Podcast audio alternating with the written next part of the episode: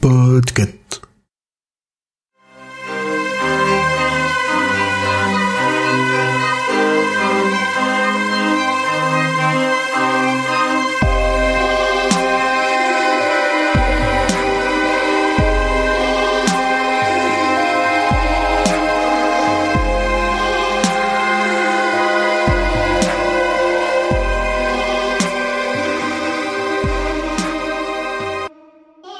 Bonsoir et bienvenue dans cet épisode numéro 47, troisième partie euh, de la suite Oh des non, deux autres parties. En fait, euh, finalement, exactement. Non, c'est bien le 47.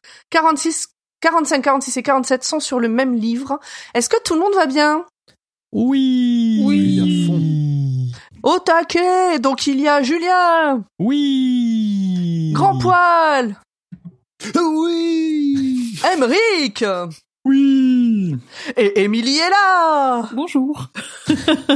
Il n'y a pas Urde, mais, mais, mais, mais, mais, il n'y a pas Urde que en ce début d'épisode. Elle doit nous rejoindre en cours d'épisode. Elle doit payer sa caution de garde à vue. Et dès que c'est fait, euh, donnez au Patreon. Merci. S'il vous plaît, on a tout donné. bon, et ben écoutez, euh, Emric, de quoi qu'on va parler en ce 47e épisode? Ah, cet épisode numéro 47 plus exactement. Alors nous allons parler de euh, Cœur perdu, le troisième single de Renault tiré de son album Boucan d'enfer, qui Ah est sorti le 14 janvier 2003. Est-ce que tu as l'air pour Face, face A, Cœur perdu, face B, Petit PD. Ah, la fameuse. Oui, Voilà. C'est l'album avec deux- euh, Manhattan Kaboul. oui, c'est le. Je l'ai vu en concert. Mon père, il m'avait trouvé des billets pour m'amener au concert. J'avais 18 ans et c'est un, un des plus beaux moments de ma vie. Ah ouais. Les anecdotes de pommes. Oui. Les anecdotes avec des C'était étoiles un dans peu les yeux ton de pomme. Dorothée à toi, Renaud? Ah, Renault, c'est euh, le. le- Tu vois, on a tous euh, nos, nos chanteurs de quand on était jeune. Le jour où Renault va mourir, je vous vous entendrez plus parler de moi pendant deux semaines. Je serai terré au fond de ma chambre.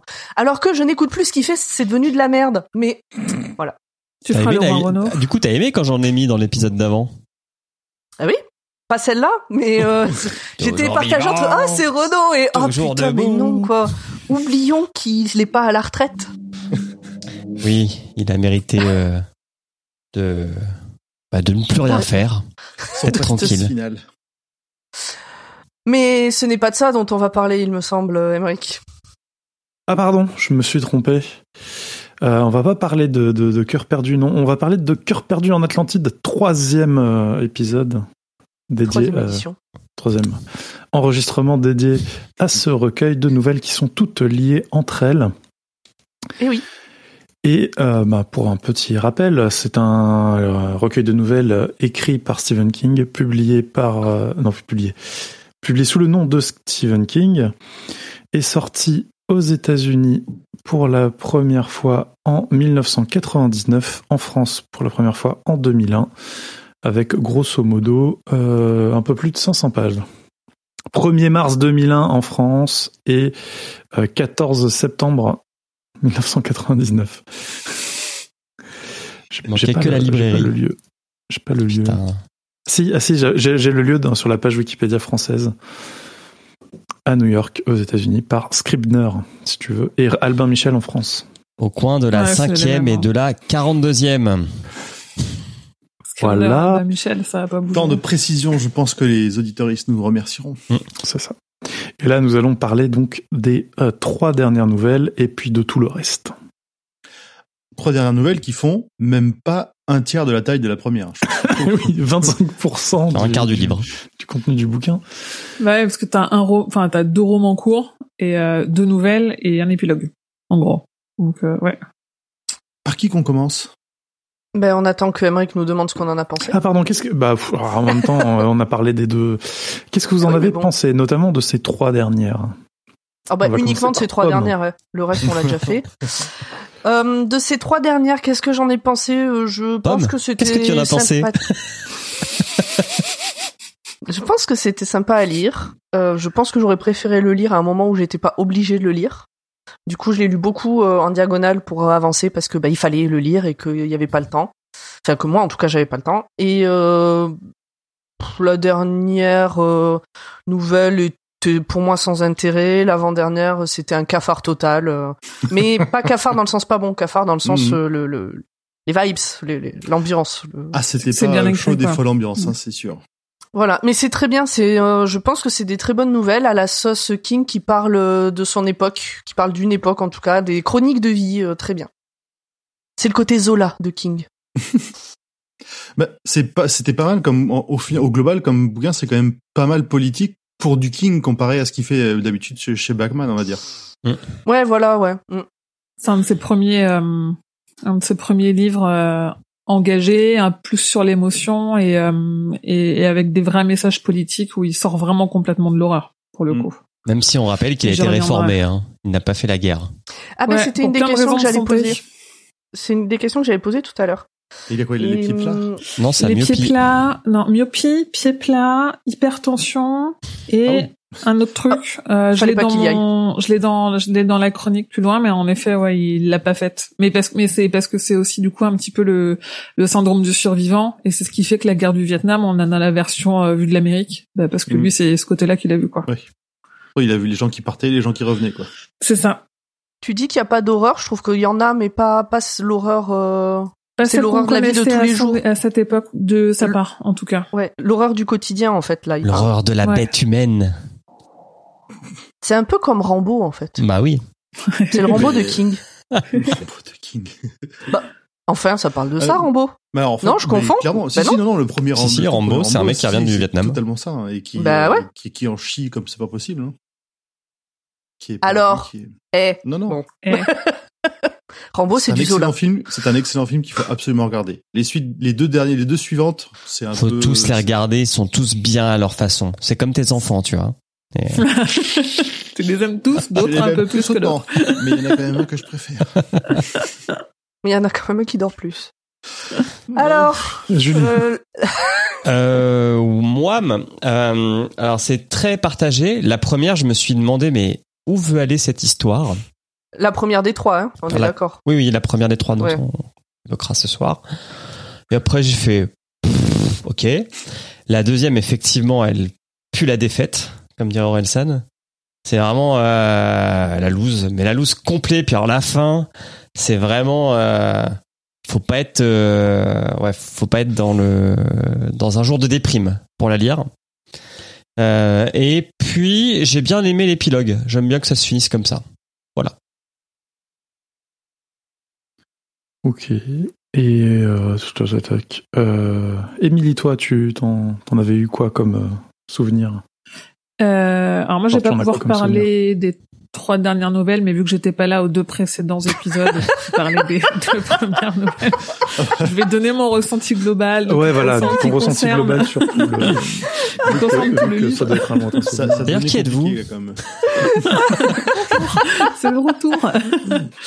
euh, non, en plus moi je l'ai sorti euh, quand, enfin je l'ai lu quand il est sorti en poche, donc il y a quasiment 20 ans déjà. Donc, honnêtement, euh, moi le souvenir que j'en ai, c'est un truc un peu nostalgique comme l'a fait plus tard euh, 22-63, mais en en en un peu plus triste et en moins concentré sur la nostalgie. Et je, moi, je me, suis, je me suis toujours référé à Cœur perdu en Atlantide comme un roman parce que j'avais ce souvenir que euh, euh, ces cinq histoires qui sont censées être différentes, mais en fait, il y a ce côté un peu comme euh, dans le film L'effet papillon où euh, où chaque morceau, euh, chaque chapitre, c'est est complètement dépendant de ce qui s'est passé avant. Donc, il y a un gros gros fil rouge qu'on peut pas ignorer et donc et donc les, les histoires, on peut pas les, les lire dans le désordre euh, ou de ne lire que les dernières et pas les premières. Bah, Enfin, je me souviens que euh, quand on a commencé, enfin, Ouais. avant qu'on le lise, tu nous as bien dit, euh, Escoula, euh, pas question qu'il y en ait qui en lisent que la quatrième et pas Ah la ouais troisième ou pas dans l'ordre, machin. Et comme en plus, donc tu nous as dit que ça avait un lien avec la tour sombre. Euh, vraiment, je pensais que c'était pour ça, tu vois, le lien avec la tour sombre, il est important, faut le lire dans l'ordre parce qu'il y a. Oh, Urde vient de se connecter. Bonsoir. Alors- Bonsoir. Salut. Alors il faut le lire dans l'ordre parce que dans le bouquin c'est une logique. Après le lien avec la tour sombre, comme on disait dans une conversation à part euh, et comme je dirais dans les connexions, euh, on n'a pas fini la tour sombre. On n'a pas Donc, fini euh, la tour Mais c'est sombre. aussi une question posée. Ok, ok, bon, bah, on, y reviendra. Donc voilà, moi je me souvenais de plus d'un roman avec euh, cinq gros chapitres et, euh, et un truc très nostalgique. Ok. En gros. Ok. Et... Et toi, Emric, pendant que Urde s'installe Ah. Et comme ça, elle pourra nous dire aussi. Euh, bah moi j'ai bien bien aimé la, la nouvelle numéro 3. Elle était euh, sympathique à écouter, euh, même si c'était euh, si je me souviens bien, c'était bien euh, Steve qui l'a qui l'a raconté. Euh, la nouvelle numéro 4, euh, ben j'ai j'ai bien aimé que ce soit euh, William Hurt qui fasse le la voix. Et il est revenu. Il est revenu pour celle-là, c'était bien. Euh, par contre, euh, j'ai souffert à, à l'écoute un petit peu euh, parce qu'il y a beaucoup de comment dire. Il y a, il y a, il y a, il y a, je crois, il y a trois niveaux de timeline et ça passe de l'une à l'autre et il se, il se perd un petit peu dans des explications. Il y a des choses qui sont dites et redites et du coup, euh, comme c'était moi qui devais faire le résumé, j'ai un peu, j'ai un peu galéré. Euh, et puis sinon la, ben, la dernière l'épilogue rien rien rien à dire de spécial dessus c'est la fin Ouais, c'était pas, c'était pas très joyeux. non c'est euh, c'était euh, globalement j'ai l'impression que le- l'ambiance de, de du bouquin euh, se dégradait petit à petit avec le, le temps Là, ils sont de plus en plus vieux aussi euh, dans le bouquin. Même s'ils sont C'est- pas très vieux vrai. au final. Nous aussi, on se dégrade avec le temps. Non, moi non. Et toi, Urde, alors, ça y est, tu peux nous dire? Est-ce que tu Moi, te dégrades me- avec le temps? Non, moi je me bonifie, je pense. euh. Comme Non, moi. plus sérieusement, donc euh, bah, pour les trois dernières parties, euh, moi j'ai beaucoup aimé. Donc je sais pas si vous avez aimé ou pas, du coup c'est surprise. Mais euh, non, moi j'ai j'ai beaucoup aimé. Je trouve que ça amenait des des détails, euh, quelque chose, euh, des points de vue différents. Donc euh, donc ouais, j'ai passé un bon moment. Après c'est pas forcément très accessible à lire parce qu'il faut un peu euh, s'y retrouver. euh, voilà, c'est pas simple, mais j'ai bien aimé quand même. Et toi, Eh bien, bah, Emmerich nous a Non, dit. Donc, on a, on a fait le tour. Oui. Non, on on va pouvoir attaquer les résumés. Et cette fois, on a trois résumés, trois personnes qui résument. Et c'est Julien qui commence. Allez, comme les sœurs de Charmed. Ah, le pouvoir des sœurs Halliwell.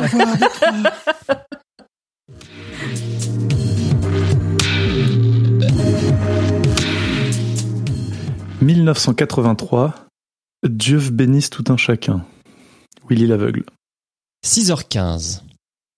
Un homme se réveille grâce à une invention du siècle dernier. C'est pas le Polaroid, c'est le radio-réveil. Il se lève, petit tour dans la salle de bain, puis dans le dressing pour s'habiller en costard-cravate. Avant de partir, sa femme Sharon lui demande deux trois commissions car ils ont du monde à la maison ce soir. Il se prend un petit café et hop, on y va. Du lait de poule. Ah oui, prend du lait de poule? Non, sa femme en commande pour le soir. Ah oui. Pour pouvoir en faire le Ouais, elle lui soir. dit euh, ramène du lait de poule, sous-entendu tu vas oublier. Et de la cannelle. Je sais même pas ce que c'est le lait de poule. C'est un mélange dégueu. dégueu. Ouais, j'ai jamais con... euh, je t'avoue. Du lait et de l'alcool, non? Mais pas forcément justement. Ah Mais bon oui, il y, a la- il y a la version alcool. Ok.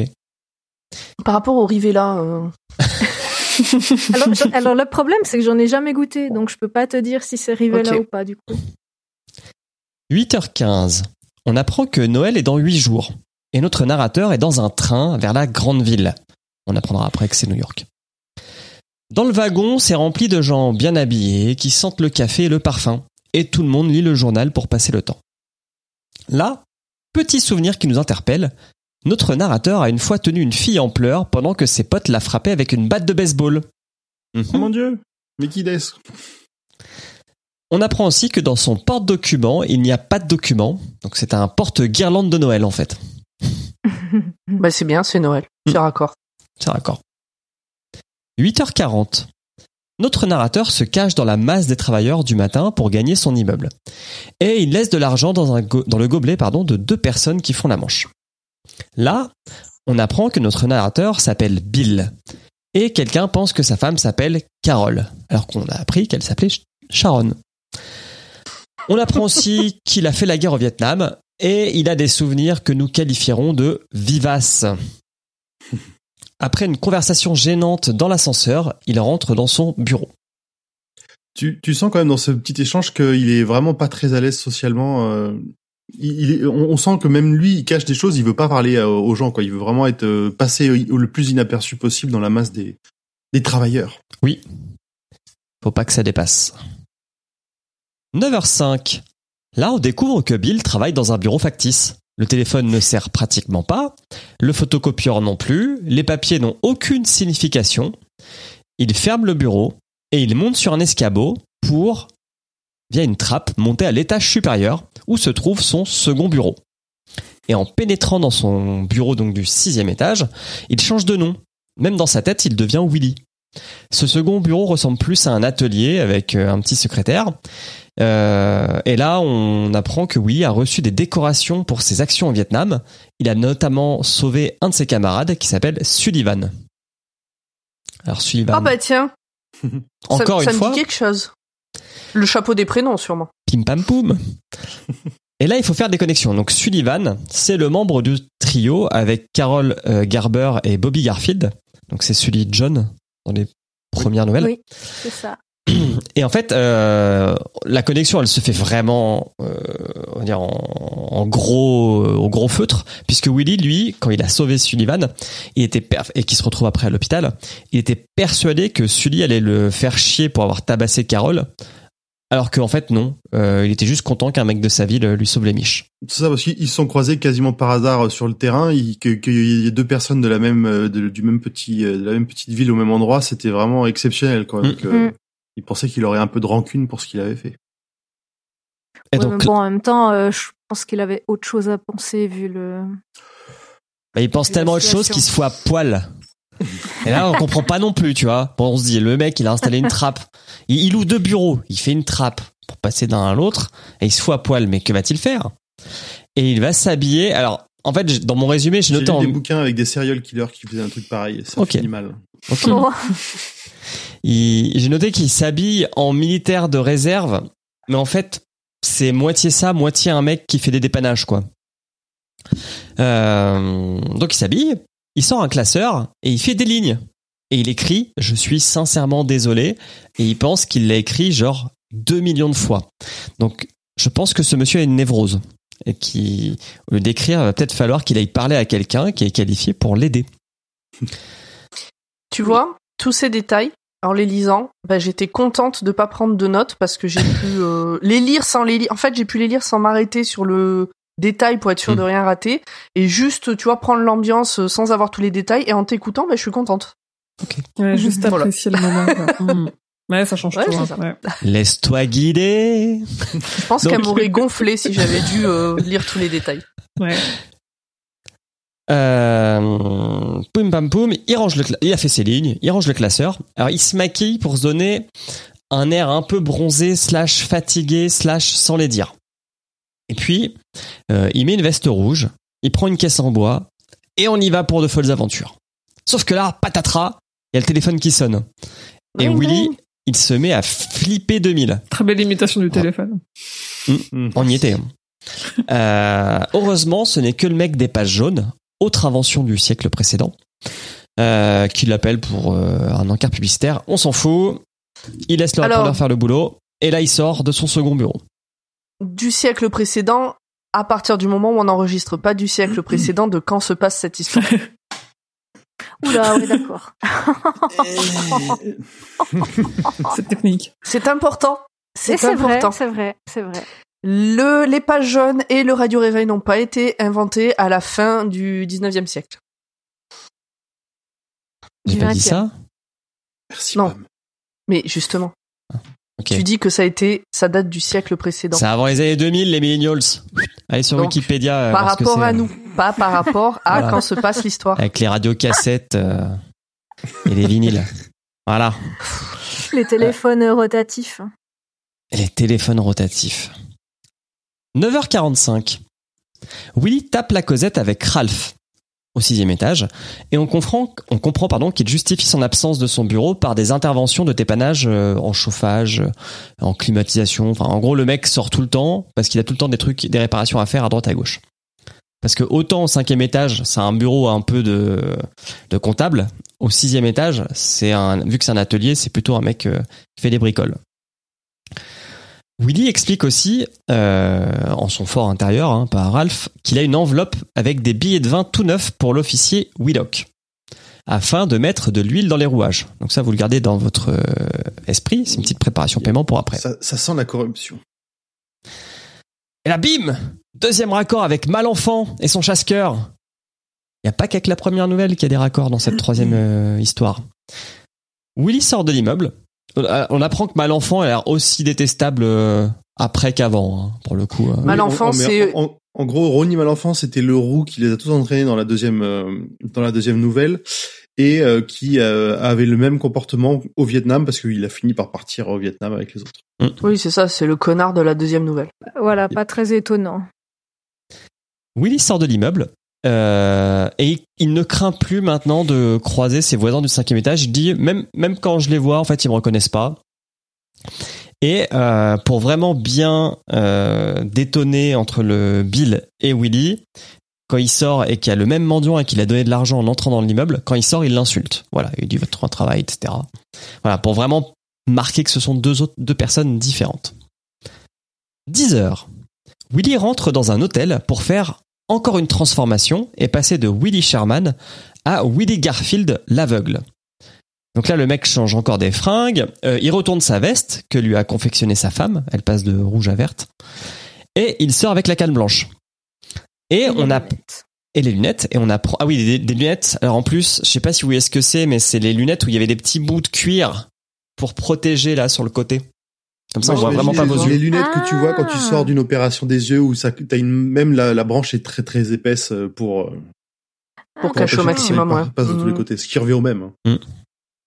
Moi, je la voyais avec le petit bout de cuir comme ça. Mhm. une sorte de hier en fait. Ouais. Euh, et on apprend que Willy va devra- vraiment devenir aveugle vers 14 heures. Euh, et c'est une sorte de... Alors, il a été blessé aux yeux pendant la guerre, notamment euh, quand il a sauvé euh, Sully. Mais euh, moi, je ne m'explique pas que le mec devienne aveugle de 14 à 16 heures. Mais ça, il explique. ça participe à- au comment dire au côté psychologique de tout ce qu'il réalise jusque là entre les lignes euh, entre la pénitence qu'il effectue son pour devenir un, vraiment un vétéran il euh, il revit quelque part les événements qui l'ont amené à être aveugle pendant une courte pas pas une courte pendant une certaine période après euh, les événements où il a pris une, ils ont pris une bombe dans la gueule euh. Mais c'est ce que j'ai compris aussi que c'était c'était psychologique. Et puis je pense que ça lui prend un certain temps pour être. euh, Bah, il, il dit Ah non, après mais- par contre il est complètement aveugle vraiment. Mais il est complètement aveugle juste parce qu'il regarde le soleil en face pour redevenir aveugle. C'est ah je sais pas. Pour moi c'était dans sa tête. Je, je Ah, sais tu... pas. ah Ouais, non pour non moi, pour moi, il se il se met ah pour moi il se mettait euh, face au soleil et petit à petit ça lui Ah. cramait les yeux. Il retrouve la vue au bout d'un moment qu'il arrête de regarder le soleil. Ah ok, moi j'étais Ok. team euh, c'est psycho, mais euh, franchement ton ta théorie est possible, pomme. Oui. oui. Moi je la trouve mieux. Mais bon après. euh, Oui, c'est, c'est- bah, disons, disons que c'est plus raccord avec la- l'accident qu'il a eu où globalement il était cramé. Donc euh, ça pourrait le faire vraiment pour le coup. Oui, il a peut-être une facilité du coup à reperdre un peu la vue face au soleil, mais mais il me semblait qu'il le disait. Bon. Ok. 10h15, Willy se place devant une église de la 5e avenue, c'est un de ses spots. Il ouvre sa caisse en bois et en fait cette caisse elle lui permet de faire l'aumône. Donc euh, quand il l'ouvre dessus il y a un écriteau qui explique que c'est un ancien combattant, il a perdu la vie et il a besoin de financer la scolarité de son fils. Euh, et après il y a tout un pan où euh, Willy se parle à lui-même et il explique comment il doit se tenir, comment il doit agir avec les gens pour en gros susciter un peu de pitié mais pas trop. Et euh, alors j'ai pas su déchiffrer si c'était pour euh, tirer un maximum de fric aux gens ou juste parce que bah il avait il faisait ce truc là mais il avait pas vraiment envie de le faire c'est-à-dire la manche et donc euh, bah c'était pour garder euh, je sais pas un peu de self-esteem Non, pour le, pour le coup, j'ai plutôt eu l'impression qu'il arrivait à manipuler les gens, qu'il avait parce que ça a l'air de faire un moment qu'il le pratique, donc c'est peut-être euh, justement cette euh, cette expérience qui fait que maintenant il sait comment euh, comment parler aux gens, comment réagir en face d'eux pour que ils touchent du pognon, parce que on va le voir un peu après, il va se faire beaucoup d'argent. Et il a même la petite technique euh, de, il laisse quelques billets, quelques pièces au fond de la au fond de la boîte pour amorcer le pour amorcer la journée. Mm. Donc ça a l'air d'être plus, pour moi, c'était plutôt de l'expérience et donc de un la manipulation, euh, ouais, de la manipulation. oh c'est possible Ouais, moi, j'ai- j'étais un peu comme toi, Julien. Je savais pas trop parce que jusque là, on est on est raccord avec le fait qu'il veut faire pénitence. Mais après, ça l'empêche pas non plus de le faire le mieux possible, tu vois, et, et tirer des thunes. Enfin, c'est pas forcément Mais compatible, mais j'ai on a- mais je pense pas non plus qu'il le faisait pour les thunes. euh. Plus, ben, en fait, un peu plus tard, on apprend que la plupart de ce qu'il gagne, il le refile, euh, il Aux le flics, ouais. refile Non, à aux des églises. assauts, aux églises, oui, voilà, aux pour moi, c'est pas la Ah. plupart de ce qu'il gagne, c'est les pièces. Moi, c'est ça que j'ai compris. Oui, ou peut-être les pièces, mais enfin, c'est pas déconnant de se dire qu'il essaie d'en gagner un maximum parce qu'il en refile beaucoup aussi. Et que Ah, plus ouais, il en gagnera et plus il en refilera. Ouais, ouais. Et il s'en garde quand même. euh, Enfin, quand on voit à la fin de la journée, il se garde une belle somme pour lui. Ça va. C'est c'est pas. Il est pas malheureux. Ah oui, il le dit qu'il va là Mm. exprès pour ça. Il a choisi ce spot-là exprès pour ça. Bon, en même temps, il faut qu'il ramène des thunes quand même pour sa femme, tu vois, donc euh, donc ça colle. Pour l'emmener au cinéma. 10h45, et ben on va parler sous. Donc Willy, déjà, il a mis un second fond dans sa caisse en bois. Alors lui il dit que c'est pas pour se faire voler, mais c'est plus effectivement pour qu'il y ait toujours un petit peu d'argent quand tu regardes et que tu veux en mettre, mais pas trop. Euh, mais c'est un système plutôt ingénieux. Euh, et là on apprend qu'il palpe pas mal parce qu'il se fait à peu près 3000 dollars par jour. Enfin, il pense se faire 3000 dollars cette journée-là. Et il dit que c'est une journée normale. C'est plutôt bien. Ça va. Ça va. Avec l'inflation, euh, on est pas mal. Ouais, Ça se voit qu'il pas est- déclaré aux impôts, hein. Non. Puis surtout, ça se voit qu'il est dans un coin où il y a des gens qui ont beaucoup trop d'argent, puisqu'ils en dépensent autant euh, pour quelqu'un qu'ils connaissent même pas au coin d'une rue. En, en ayant, je suis sûr, même pas l'impression qu'ils en donnent tant que ça. Sûrement. Rendez l'argent. Euh, et rien qu'en palpant les pièces et les billets, le mec fait les comptes et tout. Il, il- il est plutôt bon. Il aurait pu être comptable en fait, ce Willy.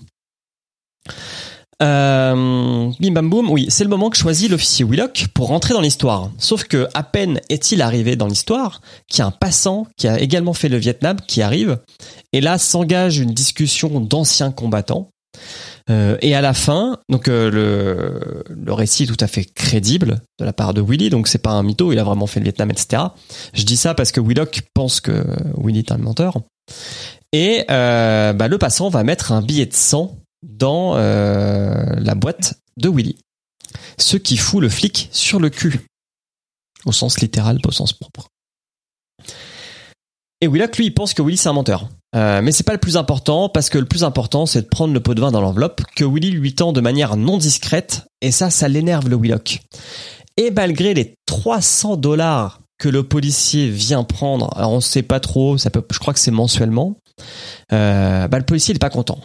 Il veut plus. Et surtout, il veut plus et il le menace. Il menace par exemple de filer Willy pour voir ce qu'il fait vraiment dans la vie. Et ça, Willy, bah, il aime pas trop parce que son petit, euh, son petit manège, il est plutôt bien rodé. Donc, Willy fait un truc qui normalement il ne fait pas. Il l'a expliqué un peu avant, mais dans sa manière pour susciter la pitié ou pour passer inaperçu, bah en fait, il ne parle jamais. Il a dû, il, dit, il, il, il a brisé cette règle une seule fois en 4-5 ans. Mais là, du coup, il, il rompt le silence et il va lui-même menacer à demi-mot le flic, qui pense que quelqu'un le prend en photo c'est pour ça qu'il lui remet l'enveloppe de manière euh, non subtile. On, il, nous dira aussi que c'est le que Whitlock, enfin Whitlock, c'est le dernier d'une longue série de flics qu'il a croisés à qui il a filé des pots de vin, mais qu'à chaque fois ça remplirait un petit peu. euh, Les mecs, ils en voulaient toujours un petit peu plus. 13h40. Willy ne voit pratiquement plus. Depuis la visite du flic, il y a deux femmes qui sont venues lui apporter un café et une soupe. Donc en plus, le mec mange à l'œil. Euh, et il repense à Willock. Et c'est pas la première fois qu'un flic lui demande plus dans l'enveloppe. Alors on apprend qu'au début, Willy Ah bah il ouais. filait 25 dollars. Donc là aussi, l'inflation, ça marche pour les pots de vin. Hein. Fois 12 hein, quand même. À un autre officier pour avoir la paix. Mais c'est pas tant l'argent, enfin le fait de donner plus d'argent qui tracasse euh, Willy, c'est le fait que le policier soit en colère. Parce qu'il dit que la colère, ça peut l'amener à lui faire des trucs non raisonnables. Mhm. 16h25, la vue revient peu à peu pour Willy. Et donc là, c'est le moment où il décide de remballer ses affaires. Donc il refait tout le chemin en sens inverse par rapport à ce matin. Et il est toujours en train de euh, machiner à propos de ce que peut faire ce flic. Il repense aussi à la fois où il a failli se faire voler sa caisse, enfin se faire braquer sa, caisse avec son butin par euh, des jeunes euh, qui l'encerclaient. Mais il dit, j'ai juste hurlé, ces mecs veulent me voler Et ça les a fait partir. Technique, je sais pas si ça marche vraiment. Ça dépend où tu es, mais vu qu'il À est New York, ça paraît peu potentiellement, probable. euh, Ouais. Ouais. 16h40. Alors là, il s'est changé en Willy Sherman dans les toilettes de l'hôtel.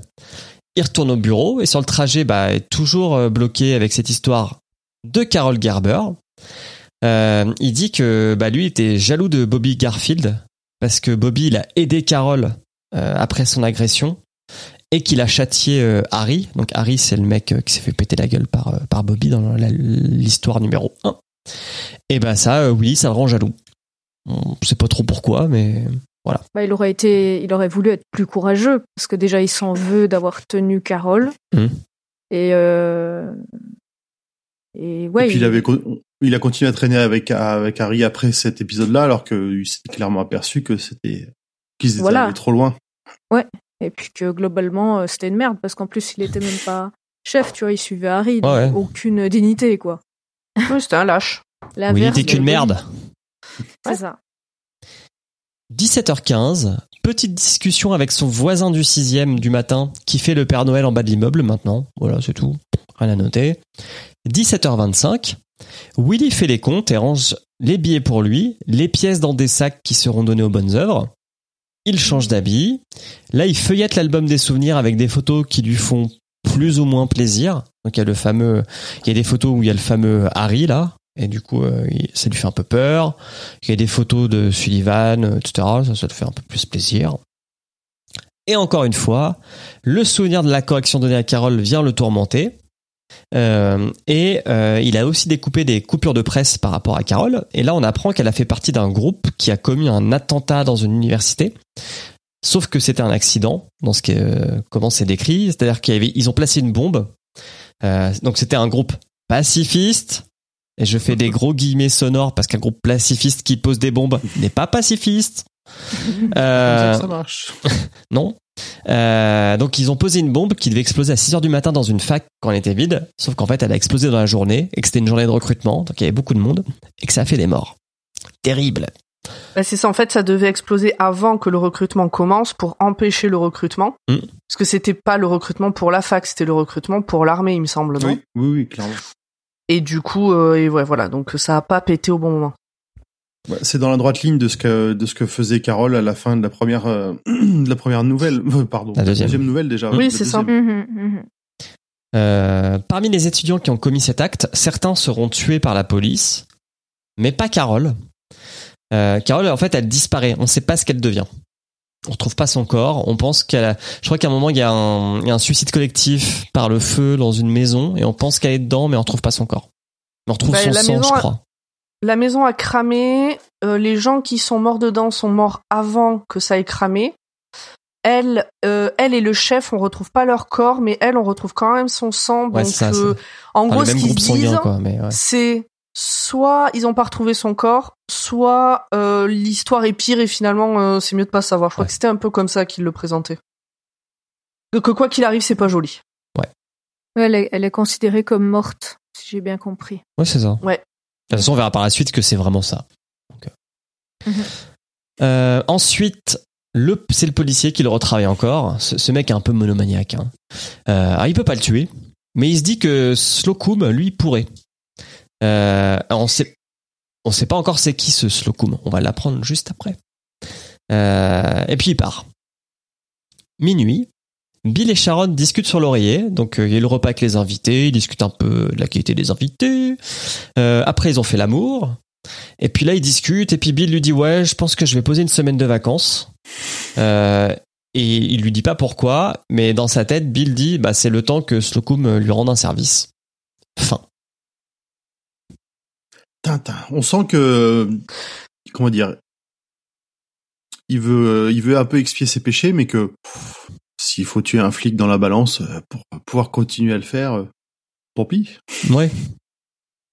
Ça, je l'avais pas compris comme ça à la fin. Je pense que je l'ai lu peut-être un peu trop vite. Tu avais compris comment? Je sais, je qu'il y avait pas de vraie fin en fait, que il prenait une semaine de vacances en attendant que l'autre se calme en fait, mais pas qu'il y avait.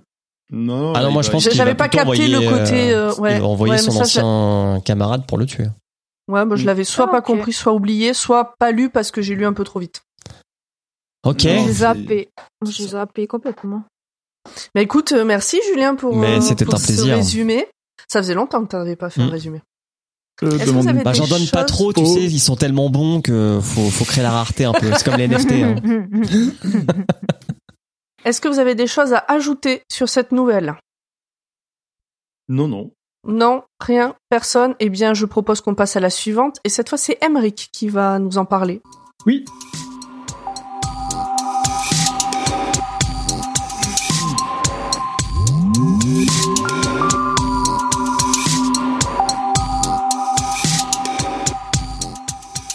1999, pourquoi nous étions au Vietnam ?» Alors, on retrouve Sully, le copain de Bobby, et puis le gars qui était à la fac, sauf qu'en fait, on est en 1999, 26 ans après que Sully soit revenu de la guerre du Vietnam. Alors il se remémore son évacuation en hélicoptère et c'était pas la joie, il, avait le ventre à l'air, enfin le ventre ouvert, les tripes à l'air et euh, il se retrouve donc dans un hôpital de campagne et il, euh, et il se rend compte qu'il est le seul à voir une certaine Mamasan, une vieille dame qui l'observe alors qu'il agonise euh, sur son lit. Alors, une Mamasan... Je me suis- dit que ce passage, ces descriptions plairaient à Urde. Ah, tout à fait. Oui, Et il y en a d'autres. de trip à l'air. euh, Ah oui, puis euh, une couille en moins aussi. Oui, pendant qu'on aussi, y est. ouais. Mm, mm, mm. On apprendra un peu Puis plus c'est c'est- oh, c'est- c'est vraiment très très littéral. Hein. Il, nous, il nous dira plusieurs fois qu'il a quelques mètres de- d'intestin qui sont à côté et pas, au, pas à l'intérieur. Ouais. Ouais, ça me rappelle euh, Running Man. Là, Exactement, C'est exactement. ça, hein Ouais, ouais. Bon, Running, Running Man, c'était pire. Là, ça va encore, c'est juste un bout. Donc, j'ai cherché une mamasan, c'est généralement une femme en position d'autorité et plus spécifiquement une responsable d'une maison de geisha, d'un bar ou d'une discothèque en Asie de l'Est. On verra plus ça, tard qu'en a- fait c'est une grand-mère euh, dans un village. Et donc cette, cette mamasan qui l'observe est en fait une vieille dame qui apparemment aurait, dé- aurait été tuée précédemment par euh, Maléphant. Euh, mal, je crois Mal enfant. Ronnie, Mal le enfant. connard de la, du deuxième, euh, de la deuxième saison. Ouais, il est un Et peu ouais. fifou. Et alors, je sais pas si c'est Malenfant ou Maléphante, enfin dans, dans la version que j'ai euh, en papier. Alors, en français, c'est Malenfant. C'est vraiment écrit euh, Ouais. Voilà, qui est donc dans, dans l'unité de Sully. Euh, les médecins finissent par sauver Sully et même réussissent à sauver un de ses roues doudous. Donc, euh, Contra- Contrairement à Church. Et finalement, Sully est envoyé aux USA dans un hôpital à San Francisco, dans le même service que Willy. Willy qui Oh, lui a sauvé tiens. la vie. Et Willy recommence à, à- commence à retrouver la vue, mais, mais il a peur de ne pas, de ne, de ne pas retrouver complètement la vue. Que Sully, lui, il retrouve pas sa deuxième couille. Non, ça Oui. repousse pas. Mais ça le dérange pas trop. Et en celui de son côté, il voit toujours la Mamasan et qui vient lui, visi- le- lui rendre visite chaque matin et chaque soir. Elle change de vêtements de temps en temps, mais le plus souvent, elle est habillée comme euh, le jour de sa mort, pantalon vert, tunique orange, chaussures rouges avec des écritures euh, en chinois dessus. J'ai trouvé ce petit détail assez, assez étrange, le fait que. Et on a puis- l'impression qu'il y a un esprit, un Les fantôme, choses- mais qui change de vêtements. de temps en Ouais. temps. Puis les On est sûr que- original. On est sûr que c'était du chinois dessus? C'est euh, c'est ce qui est écrit dans le dans le texte que que j'ai. Ok. Ok, ok. Euh. Euh, alors pendant sa convalescence, en lisant le San Francisco Chronicle, euh, Sully découvre que Carole, son ex-petite amie, est devenue une terroriste. Carole, euh, la, Carole la Rouge, elle est surnommée. C'est stylé. Ça Mm. fait très pirate. Ça fait très euh, écarlate euh, cramoisie. Aussi. Hmm, vrai. Oh. Donc Lama, Lama Massan l'avait suivi pendant son retour au Connecticut. Il la voyait euh, à peu près une fois par jour euh, lors de son pendant qu'il était de, quand, quand il était retourné à Harwich. Euh, à San Francisco, le docteur Conroy, un des psys de l'hôpital, lui avait dit qu'il finirait par comprendre la raison des visions, mais n'a jamais voulu lui expliquer. Il préférait lui lui demander de parler de la guerre et de ses fantasmes sexuels. Ça, ça l'a saoulé. Ouais. Bah oui. Euh, il n'avait pas trop de respect pour le docteur Conroy, même s'il avait un peu de sympathie. Mm. Donc en, en empruntant des livres euh, au psy puis à l'hôpital, il a fini par comprendre que la vision de la Mamasan, c'était un- peut-être pour lui un moyen de gérer son stress post-traumatique. Et euh, en découvrant ça, il a fini par avoir une sorte d'acceptation et euh, par la voir de moins en moins souvent. Ou alors c'est l'enfant de sixième sens. Et, et ce- les univers connectés, sixième sens, dans le King Universe. J'avoue que là, ça devient violent, là. Et en fait, euh, voilà, c'est ça. On apprend donc que Sully vit désormais à Milford, au nord de Harwich, et que Harwich est devenu un peu une zone euh, un peu craignos. Il y travaille la journée, il gère une concession automobile, mais il se dépêche de rentrer le soir. Un jour d'été, il prend sa, sa, sa voiture euh, de fonction, une Chevrolet Caprice de démonstration, et part en direction de New York pour assister à l'enterrement d'un certain Pagano. Pags pour les intimes, c'est un soldat de son unité qui était présent le jour où Slow alors on a dit quoi? Slocum, Slocum? Slocum, Slocum. Slocum, Slocum, Slocum, Slocum. euh, Slocum, c'est sale, mais. ouais. Un Oui, autre un autre gars de, de l'unité, donc Slocum, qui avait tiré dans la tête de Clemson. Clemson qui était un ami, enfin un ami de, de mal, mal, Malenfante. Bah, un gars du groupe, enfin, un gars de Un, l'unité, un gars du groupe quoi, de l'unité. Mm. Donc Pags est mort d'un cancer qui est, d'après euh, d'après Sully, l'une des trois causes de mortalité des anciens du Vietnam avec la drogue et le suicide. Une grosse ambiance. À l'enterrement, Sully avait croisé euh, Diefenbaker, le nouveau lieutenant, euh, comme il le surnommait, et ils avaient discuté. Et euh, Sully maintenant rentre chez lui au volant de sa caprice, tout en repensant à leur conversation et à leur service au Vietnam. Notamment, il se souvient de l'harmonica de Pags, comment, ça, comment tout le monde euh, trouvait ça insupportable et comment Slocum avait convaincu Pags d'arrêter d'en jouer en menaçant de lui euh, introduire Ah oui. Là où le soleil ne brille pas. là où le soleil ne brille pas et surtout qu'après il y a plus tard ils racontent qu'il euh, il serait capable de jouer je sais plus quel morceau euh, Oui. sans respirer. Euh, perdu dans ses pensées, celui ne se rend pas compte qu'il se retrouve pris dans le trafic et dans un embouteillage. Il repense à quand il était gamin, euh, quand il était ami avec Bobby et qu'il espérait que Carol Gerber le regarde rien qu'une fois comme elle regardait Bobby. Bon, elle avait fini par le regarder, mais ce n'était pas pareil. C'était le second choix. C'est pas son se... premier amour. Ouais. Oh, Même si lui sera de- son premier.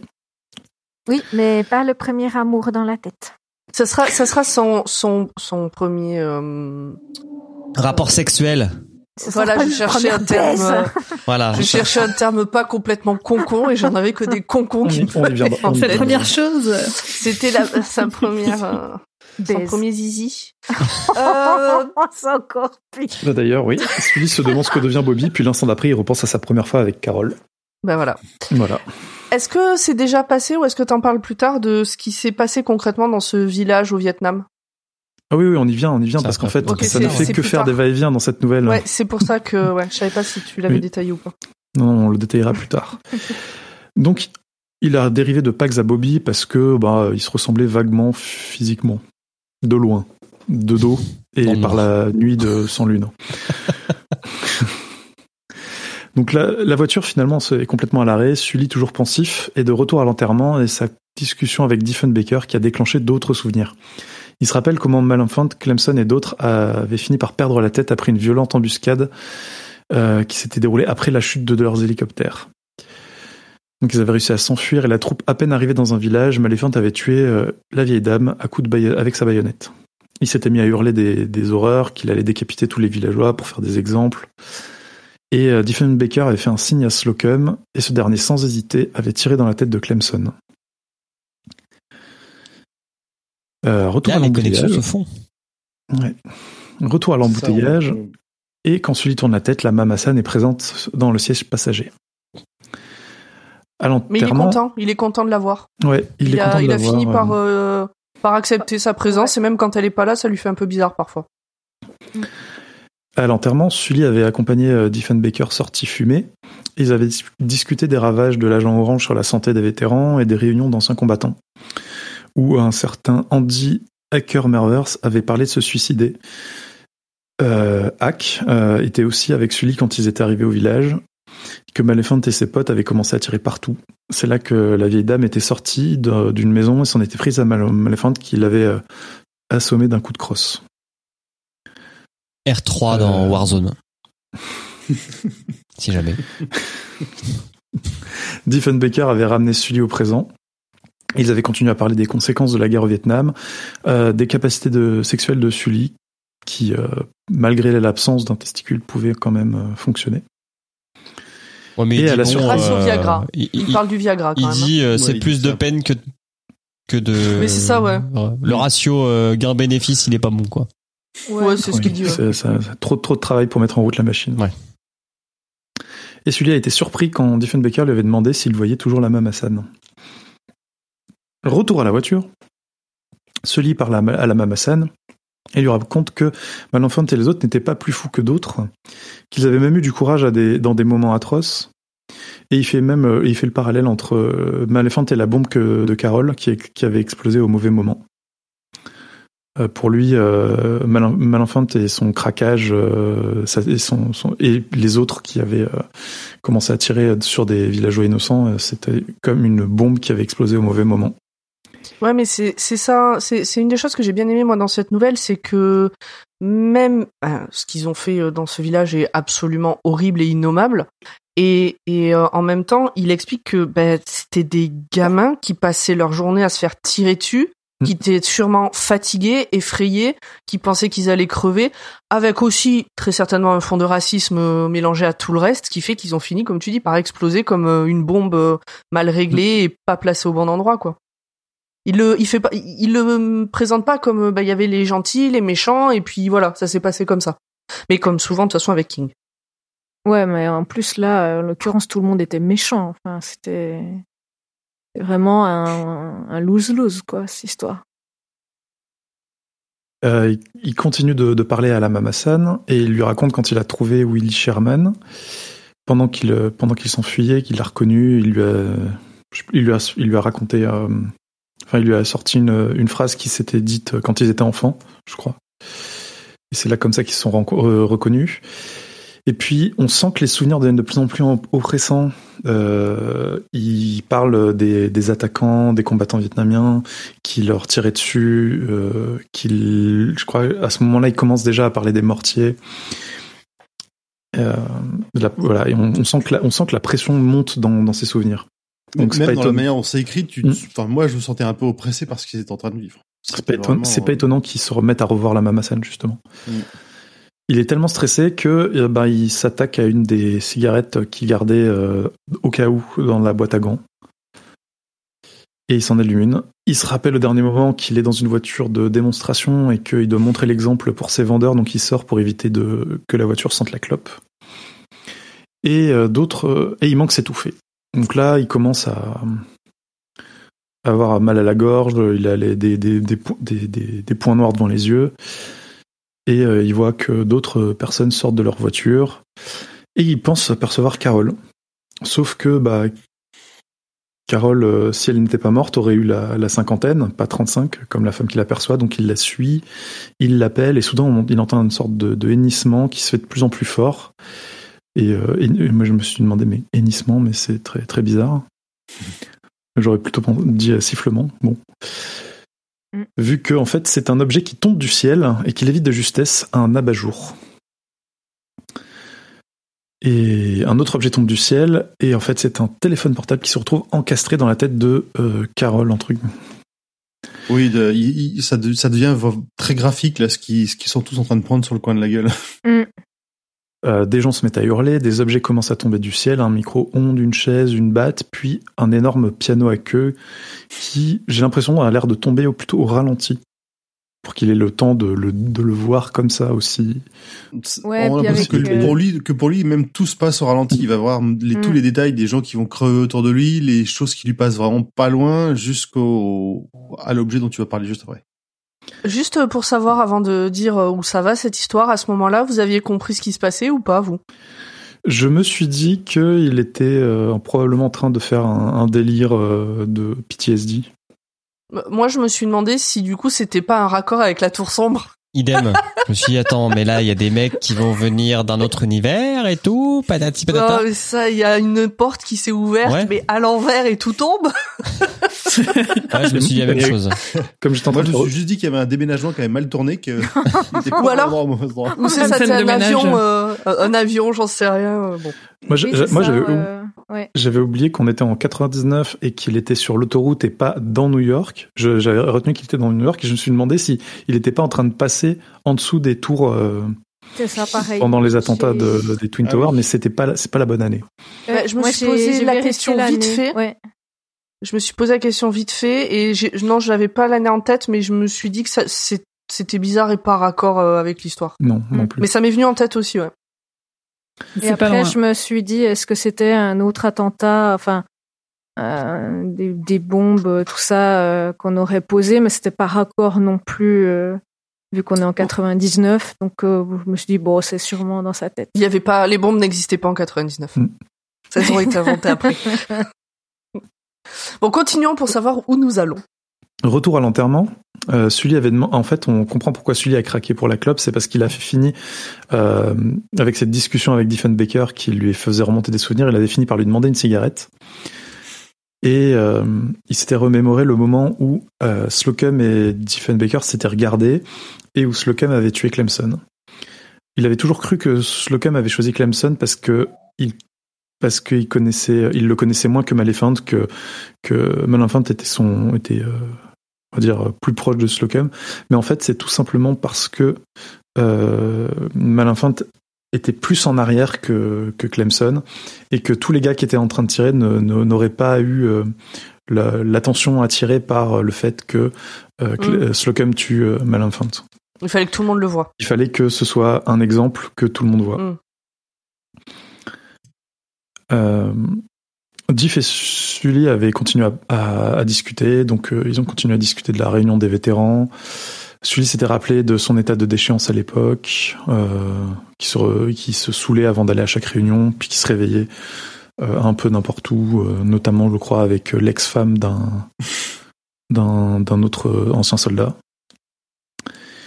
Puis Diff lui avait expliqué que sa mamasan à lui, c'était Ronnie Malenfant, et euh, il s'est lancé dans un grand discours sur sa théorie que, en fait, ils sont pas dans la réalité aujourd'hui, qu'ils sont toujours dans dans l'enfer de, de la guerre au Vietnam, et que toute cette vie qu'ils ont menée depuis, c'était qu'un qu'un fantasme.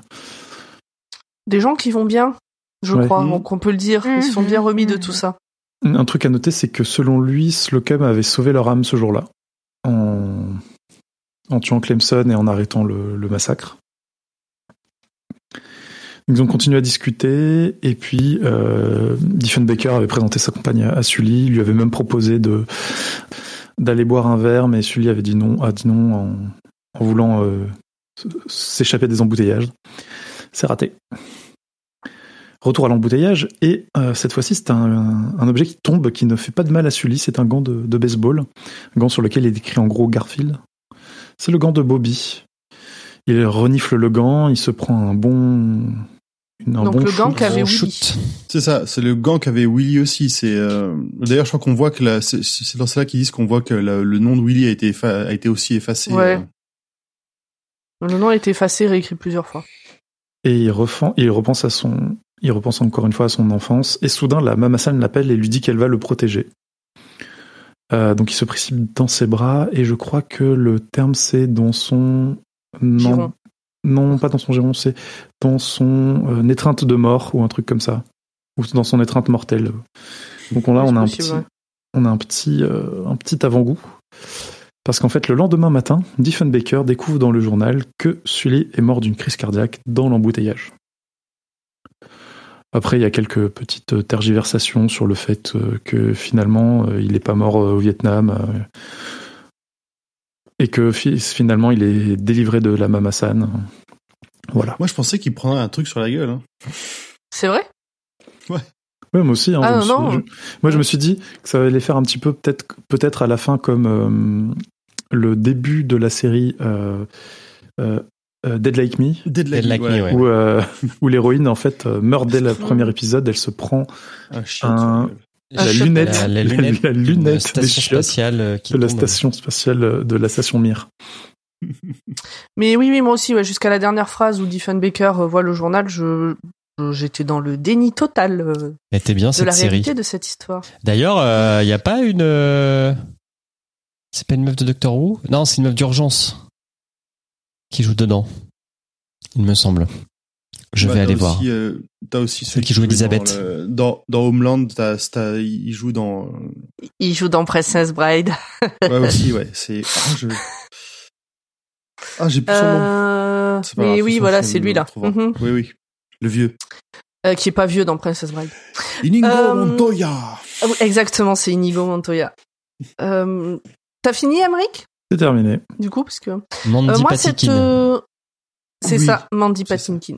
Cette nouvelle, elle m'a fait comprendre l'attitude de Willy, en fait, dans la nouvelle précédente. Euh, de ce besoin de d'expier ses péchés en, en redevenant aveugle, sûrement par rapport à ce qui s'est passé dans ce, vil- dans ce village et tout ça. Le côté, c'est pas normal que je m'en sorte aussi bien par rapport à tout ce qui a pu se passer, par rapport à d'autres, euh, Le à ce qu'on a fait, etc. Dont on parlait le, à il y a le syndrome du survivant et puis là il y a aussi peut-être quelque chose de on a fait des horreurs, il faut expier nos péchés. C'est pas juste on a survécu. Oui, il faut payer en plus. euh, Il faut Ouais. payer et c'est pas normal que j'ai retrouvé la vue avec ce qu'on a fait. Enfin, c'est Il y a c'est un ce peu que m'a ça fait dans le syndrome du euh, survivant. hein. T'as beaucoup d'auto- d'autoflagellation. euh, Ouais, mais là, on est quand même à un, à un niveau où, quelque part, ils méritent aussi, avec les, les ordres qu'ils ont suivis, avec toutes les conneries qu'ils ont faites, entre Carole et le Vietnam. C'est pas juste euh, le, le, le traumatisme d'être Il a fait de la merde. vie. Il a fait de la merde. Parce que pour moi, le, le, le, le trauma du survivant, c'est aussi de d'être le dernier qui reste. Qui, pourquoi moi euh, quoi ça, Enfin, pourquoi est-ce que c'est moi qui ai survécu aux autres? Qu'est-ce qui s'est passé? Là, c'est là, on est quand même vraiment dans le, le côté. euh, J'ai des péchés à, à expier. Il faut que, il faut que Ouais. je me que je m'en sorte. Quoi. Mais ouais, du coup, c'est cette nouvelle qui m'a fait comprendre la précédente un peu mieux. Je trouve que c'est la plus dure des trois parce qu'on rentre dans le détail de ce qui s'est passé au Vietnam. Oui, j'ai- zappé toutes les descriptions de, de combats, etc. Mais il y, a, il y a deux trois passages en fait, à chaque fois qui revient vers euh, l'accident des hélicoptères et puis l'évacuation derrière. euh, Il y a à chaque fois le, ouais, c'est les descriptions. À chaque, à chaque fois, il rentre de plus en plus dans les détails, comme si à chaque fois euh, Sully accédait à des souvenirs euh, plus plus nombreux et plus précis. C'est ça, ça s'éclaircit au fur et à mesure. euh. Je regardais au cas où, euh, au cas où King se soit pris d'une petite frénésie. euh, J'écris que sur la guerre et je l'écris très bien et ça met tout le monde mal à l'aise. Mais euh, un élève doué, en fait, c'est euh, 82, la première parution. Donc c'est bien avant. Quoique. Oui, effectivement. Euh, Bah, non, si, attends, si, ça- quoique, quoique, il faut que je vérifie parce que cette nouvelle, euh, non, première parution 99, juste avant le roman. Ok. Enfin le, le recueil. Mais euh, ouais, donc je, moi je trouvais que ce côté, du coup, ce que je dis, ouais, des plus durs. euh, Sur le côté, c'était des gamins, on les envoyait en enfer, et quand ils sont revenus, leur vie c'était de la merde. Ouais. Mais c'était tout cassé, quoi. Il y a petite promo pour euh, un autre euh, podcast du label Podcut. Il y a un épisode de La Confiture. Je j'ai plus en tête. J'attends le. Je viens de leur demander de me donner le titre. Où ils parlent de comment ont été faits les recrutements à l'époque pour le Vietnam, comment ça a évolué au cours du temps, etc. Et comment ils ont envoyé là-bas vraiment. Enfin, euh, outre le fait que c'était bah, déjà d'envoyer des gens de manière générale, voilà. Mais en plus, euh, ils ont envoyé des personnes handicapées mentales qui comprenaient vraiment pas ce qu'elles faisaient là, pourquoi elles étaient là, ce qu'il fallait faire, comment. euh, euh, Ah, c'est pas sur, dans leur épisode sur les tests de QI où ils parlaient de ça? Peut-être que c'est sur les tests de QI, ouais. Et c'est Ouais, récent. ça.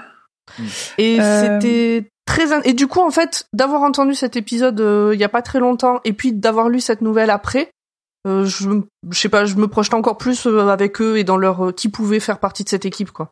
C'est l'épisode du 11 février 2022 qui s'appelle Goût, cervelle d'oiseau et soldat désert. En effet, cervelle d'oiseau sur euh, sur euh, sur le QI, il me semble, et euh, soldat désert sur euh, euh, la conscription euh, guerre du Vietnam.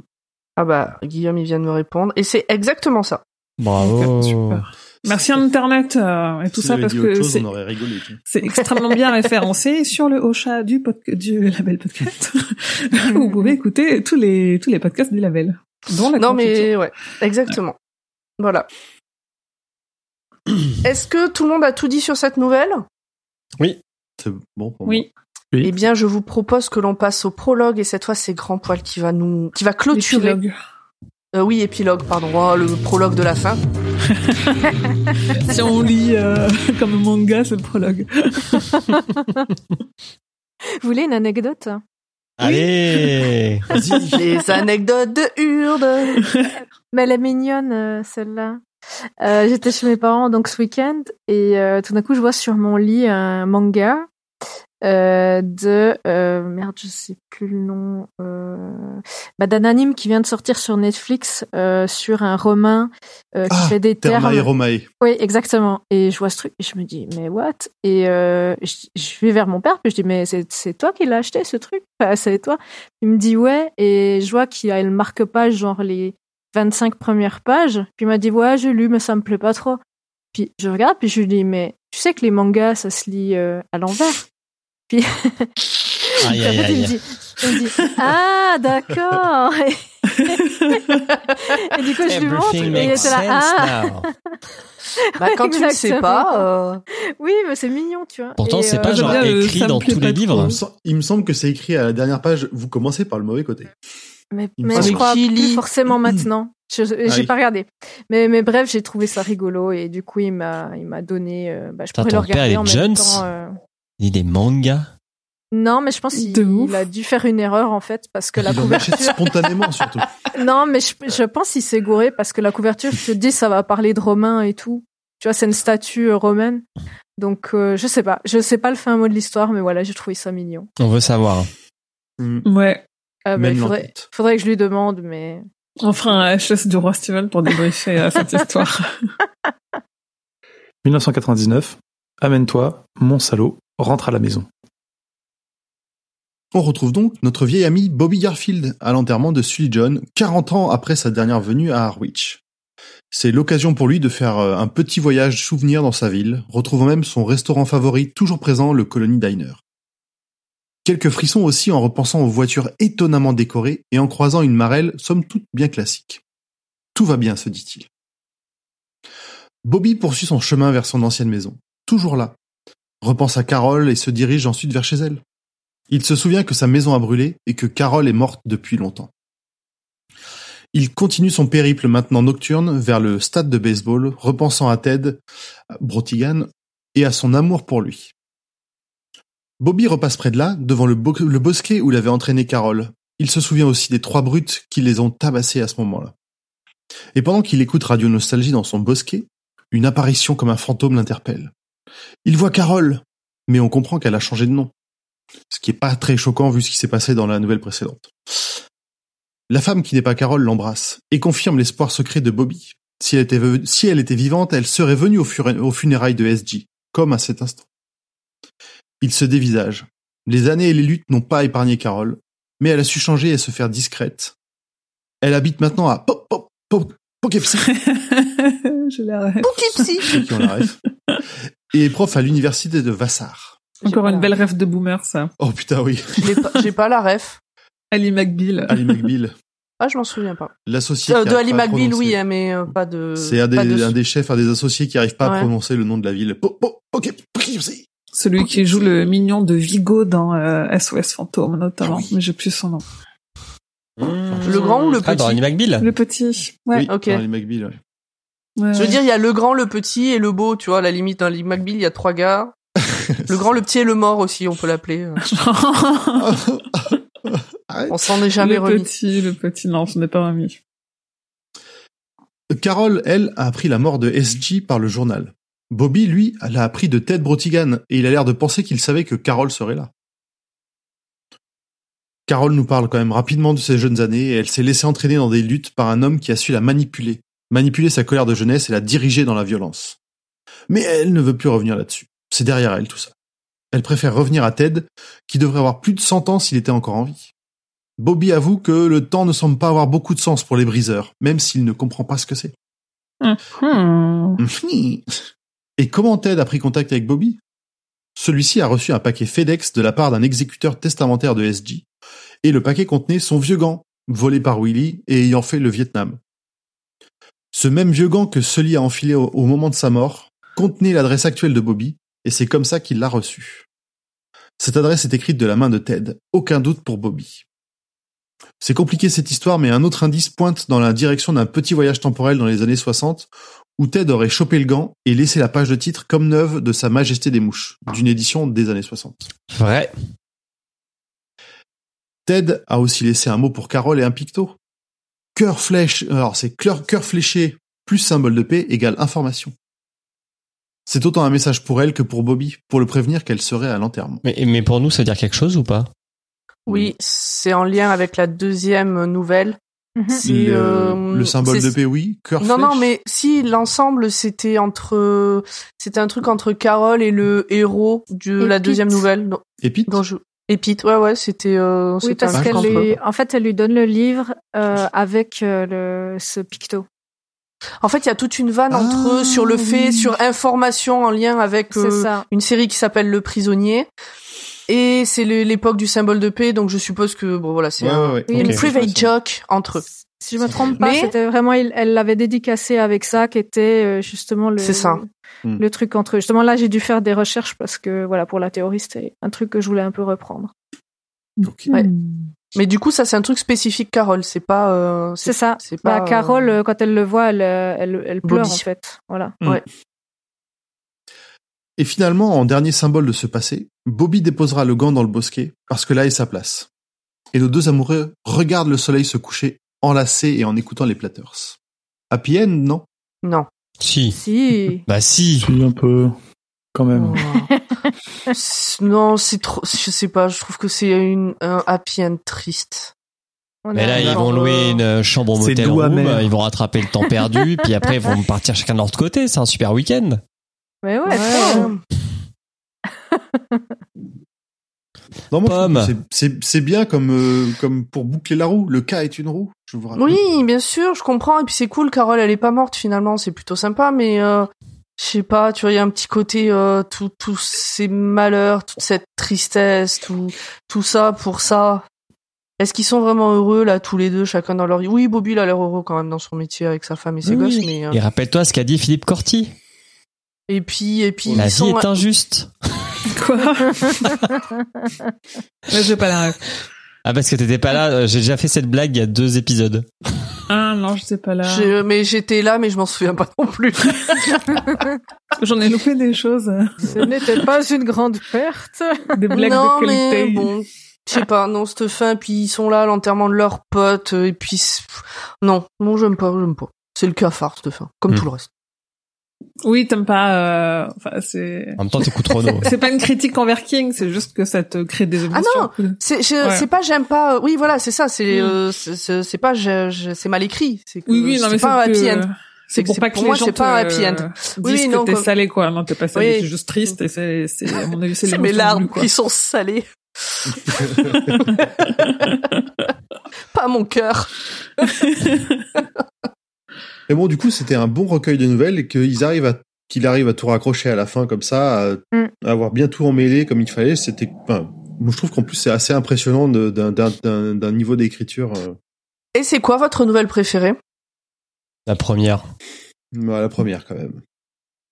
Oui, la première. Moi, Et celle-là. euh, La première, elle est très euh, dans ce que King fait mieux avec Ouais. euh, la nostalgie de son enfance, euh, le corps, euh, tous ces trucs-là, quoi. Un peu de ça, un peu de. euh, moi, je dirais la dernière et Willy l'aveugle, qui est un peu euh, à part. Ah, moi, ce serait la 2 et la 4. Ouais. Comme quoi. Bah, c'est bien, on a tous trouvé notre bonheur Ouais, là-dedans. ouais, Oui. ouais. Je vous propose, si plus personne n'a rien à ajouter, qu'on passe à la suite et à la place dans l'œuvre par Émilie.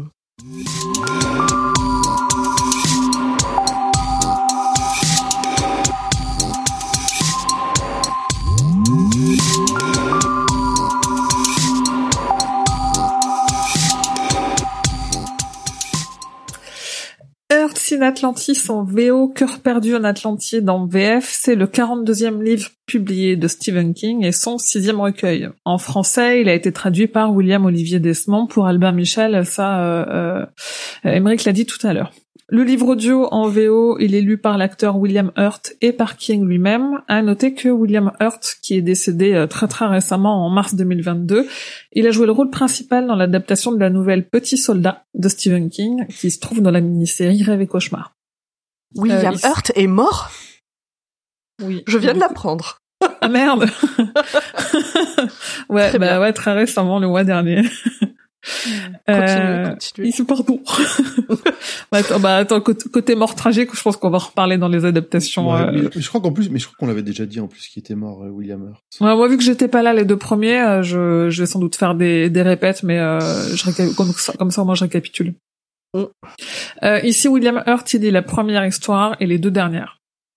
Le livre, il est dédié à Joseph, Leonora et Ethan. Alors, Joseph, c'est un de ses fils, qu'on connaît sous le nom de Joel. Leonora, c'est sa femme de l'époque, qui est aujourd'hui son ex-femme. Donc, à Joel, hein, pas à Stephen King. Ah, j'allais dire, attends quoi? Ouais, non. En William ça, est mort dit- et Stephen King avait une autre femme avant Tabitha. mais mais quand? Puisque ils étaient déjà ensemble à la fac. Oups. Non, il est polygame, en fait.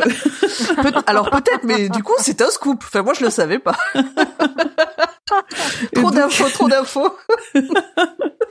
Et Ethan, c'est euh, l'enfant de Joel et de euh, Leonora. C'est donc le premier petit-fils de King. Le roman, il est resté 16 semaines sur la New York Times bestseller list avec un meilleur classement à la quatrième place qui a été atteint le 3 octobre 99. Le Publishers Weekly le classe à la sixième place des meilleures ventes de romans aux États-Unis en 99. Il a aussi été nommé au prix World Fantasy du meilleur recueil de nouvelles, au prix Locus du meilleur recueil de nouvelles, terminant à la cinquième place, et au prix British Fantasy et au prix Bram Stoker du meilleur recueil de, nou- de- du meilleur recueil de nouvelles. C'est ouf parce que j'en avais, avant qu'on le fasse, j'en avais jamais entendu parler de ce livre. Pareil. Ah oui. Mm. Mais je Alors que pense que c'est parle. euh, l'époque où j'ai commencé à en lire. Ouais, mais je pense que c'est aussi ça parle. euh, Enfin, on en a pas entendu parler, ok, mais ça parle beaucoup plus aux Américains pour le coup. euh. Je pense qu'il y a de Nous, ça. euh, je pense ouais. que hum, en France, de toute façon, les Kings, dont, enfin, de façon générale, les Kings dont on entend le plus parler, c'est ceux euh, qui non seulement ont été adaptés, qui en plus ont Mm. eu des adaptations à succès. Et, euh, et c'est pour ça, moi, parmi mes romans préférés, euh, il y a Blaise, qui est euh, qui pour le coup est sous le nom de Richard Bachman et que personne ne cite jamais, qu'on dont on n'entend jamais parler, euh, même dans les groupes de fans, tu vois, il y a un groupe Facebook avec 13 000 fans et pour voir une mention de Blaise, il faut vraiment euh, se lever tôt euh, et t'en as une ou deux par an.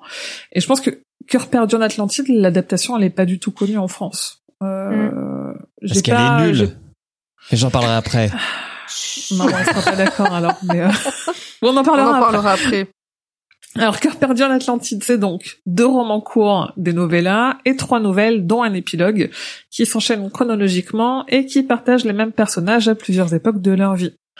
Euh, Il y a plusieurs particularités éditoriales, comme souvent avec les recueils de nouvelles. En fait, c'est un c'est un micmac de plusieurs trucs qui ont été publiés à gauche à droite. En fait, la troisième histoire, Willy l'aveugle, elle a été originalement publiée dans Anatheus The Final Issue en 94 et elle est apparue plus tard avec quelques petites révisions dans une autoparution de 97 intitulée Six Stories.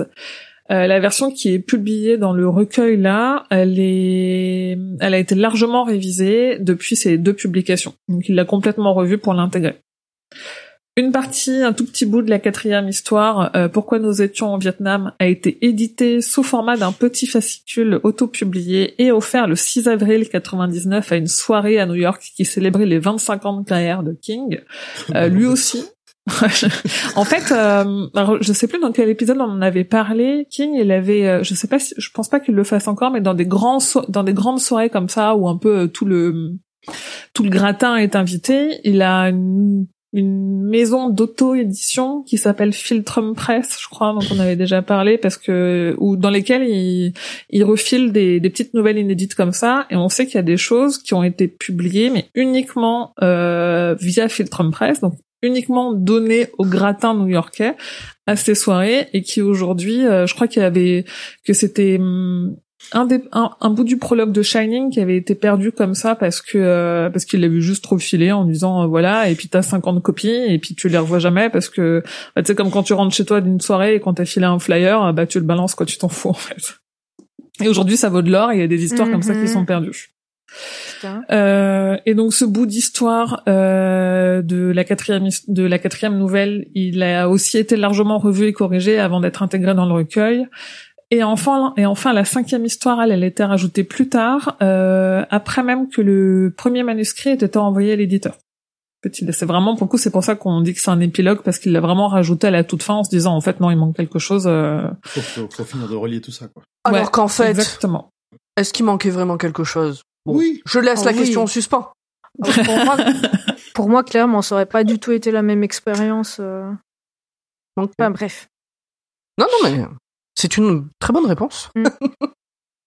Euh, quand King a commencé à travailler sur euh, bah, du coup la première nouvelle qui compose Cœur perdu en Atlantide, il travaillait en même temps déjà à l'époque de sur Sac d'os, juste pour resituer un petit, peu dans la timeline de la bibliographie. Euh, la première histoire du recueil était trop courte pour un roman et trop longue pour une nouvelle. Rappelons que c'est lui qui a popularisé le format des novellas, qui est un hybride entre la nouvelle et le roman. Euh, ça faisait longtemps qu'il avait envie de parler des années 60, sans forcément penser à publier le tout, il a quand même commencé à imaginer l'histoire comme étant reliée à d'autres pour faire un ensemble cohérent. Il a donc écrit la deuxième histoire et repris à travailler les autres dont je parlais pour au final en faire ce qu'on connaît.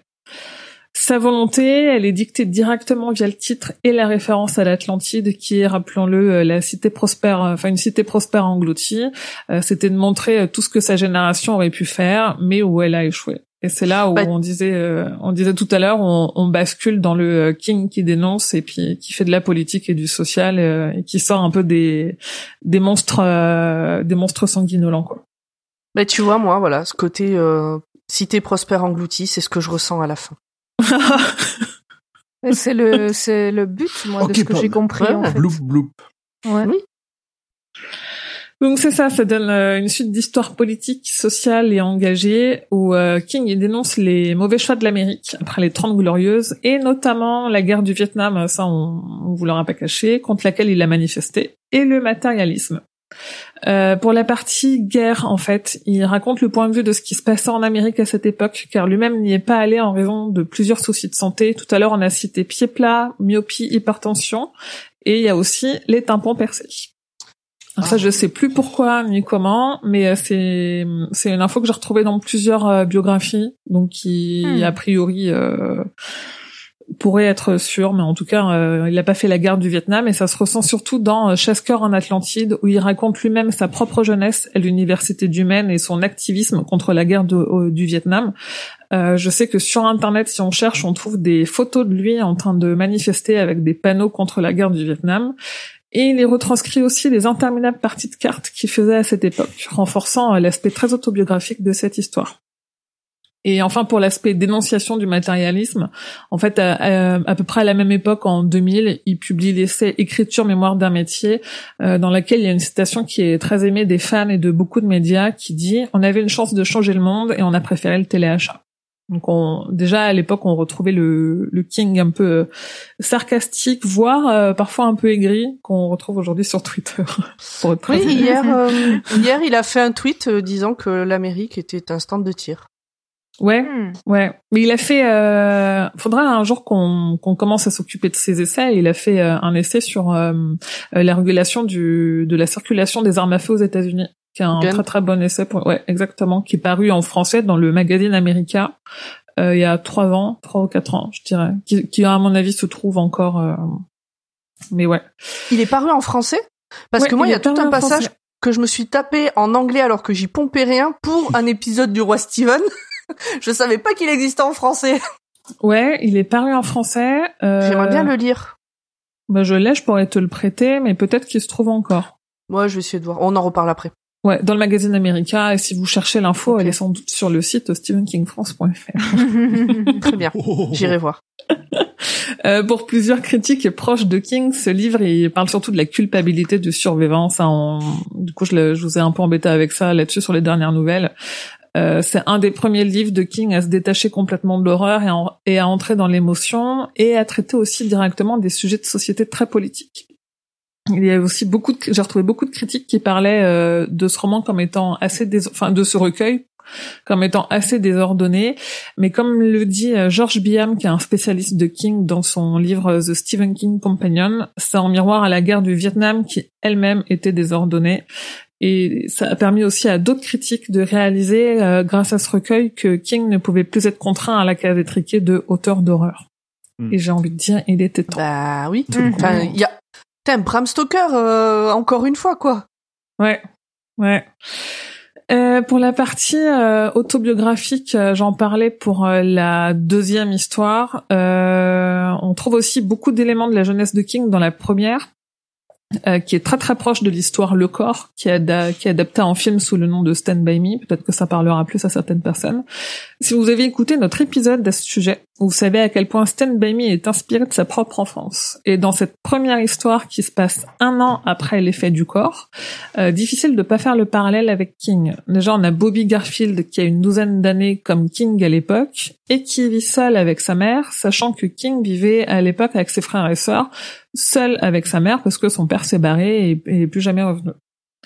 Euh, il se lie d'amitié avec des enfants avec qui il joue en forêt ou le long du chemin de fer, comme dans le corps, et surtout comme un des événements les plus traumatisants de sa propre enfance, c'est-à-dire un de ses petits camarades qui s'est fait happer par un train sous ses yeux. Donc évidemment, euh, n'a pas survécu. Euh, voici venu le temps des connexions. Si on lit Cœur perdu en Atlantide, c'est parce que on est aussi en parallèle en train de faire La Tour sombre. Euh, Il y a des choses qui parlent déjà. Alors euh, moi j'ai fini de relire le tome 7, Grand Poil et euh, à l'heure où on parle en plein dans la fin du tome 7. Euh, enfin de la deuxième moitié du tome les, 7. j'ai, j'ai relu les refs. J'en Ah. suis à 10%, moi, j'en suis à 10%. Voilà, donc on avance dans le tome 7, donc il y a des choses qui ont parlé à mes camarades, et il y a des choses qui leur parlent pas encore, donc je vais pas spoiler ici, c'est pas le but. Euh, juste c'est quand même important de relever que la première nouvelle, Crapule de bas étage en manteau jaune, c'est une histoire qu'on peut directement placer euh, dans le cycle de la tour sombre, parce qu'en fait les hommes en manteau jaune qui poursuivent Ted Brotigan sont des serviteurs du roi cramoisi. Ils le pourchassent parce qu'il est un briseur de rayons qui s'est échappé et le roi cramoisi, il veut l'utiliser contre son gré pour poursuivre sa volonté de briser les rayons de la tour et faire sombrer les mondes. Euh, si Ted est capturé, il semble qu'il réussisse à s'échapper puisqu'il enverra plusieurs années plus tard à Bobby une enveloppe remplie de pétales de rose, affirmant le lien de l'histoire avec la tour. Euh, et Bobby, il réalise à cet instant, et là je cite, et moi j'avais retrouvé que euh, la, la citation en VO, donc j'ai fait une traduction grossière. Euh, il existe d'autres mondes que ceux-ci, des millions qui tournoient autour de la tour. Et on n'en sait plus sur ce qu'il advient de lui quand il se fait capturer dans, dans deux histoires du cycle, euh, c'est-à-dire le septième tome, dont on parlera un peu plus tard euh, dans, dans Le Roi Steven, mais aussi dans Territoire, qui est coécrit avec Peter Straub, parce que oui, euh, telle histoire, Territoire étant le deuxième tome de Talisman, il se situe aussi dans l'univers de la Tour Sombre, et, euh, et, je- et après ça devient compliqué si je si je développe plus, mais tout, tout est lié, tout est lié à la tour, quoi. C'est, en gros, c'est ce qu'il faut Tout comprendre. Euh, les sachant a chemins aussi- mènent à la tour. Oui, non, mais c'est ça. Sachant qu'il y a aussi des mentions du cas et du cas-tête euh, et d'autres euh, encore euh, références très très évidentes à la tour sombre quand on connaît euh, le palabre et le haut-parler et non pas le haut-parleur.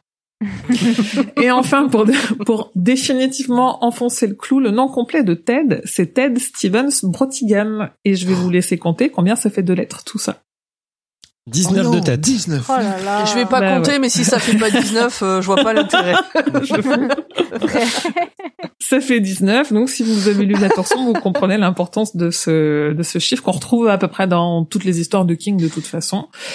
Euh, ensuite, un dernier, un autre lien avec la tour sombre, et on sait pas trop si c'est un hasard dû au chapeau magique des noms ou pas. Euh, Carole, elle se fait maltraiter par un certain Harry Doulin, du, du même nom de famille de Molly et Imon Doulin dans Les Loups de la Cala, le tome 5 de la tour sombre. C'est qui? Je me souviens pas de qui sont ces. C'est des jumeaux, euh, une paire, euh, une paire des loups de la Cala. Euh, c'était pas les, les principaux enfants qu'on ait vus, mais euh, il y a des doulines déjà dans la Cala. Ça sent un petit peu le chapeau des noms, ça quand même. C'est possible, hein. trouve. C'est Ah, possible. d'accord, ouais, ouais. c'est relevé. je mets quand ouais. même un doute sur le fait que ce soit une vraie Rafapa. Après, Mhm. après, sachant que de toute façon, à cette époque-là, il est en train d'écrire La Tour sombre. Enfin, il est, c'est pour ça que ce roman, il est très connecté, enfin, ce recueil, il est très connecté à La Tour sombre parce que il est vraiment en train de construire la fin du cycle. Il a revu les, les quatre premiers tomes et euh, donc il a peut-être encore des noms en tête et peut-être qu'il se mélange un peu les pinceaux. On n'est pas à l'abri.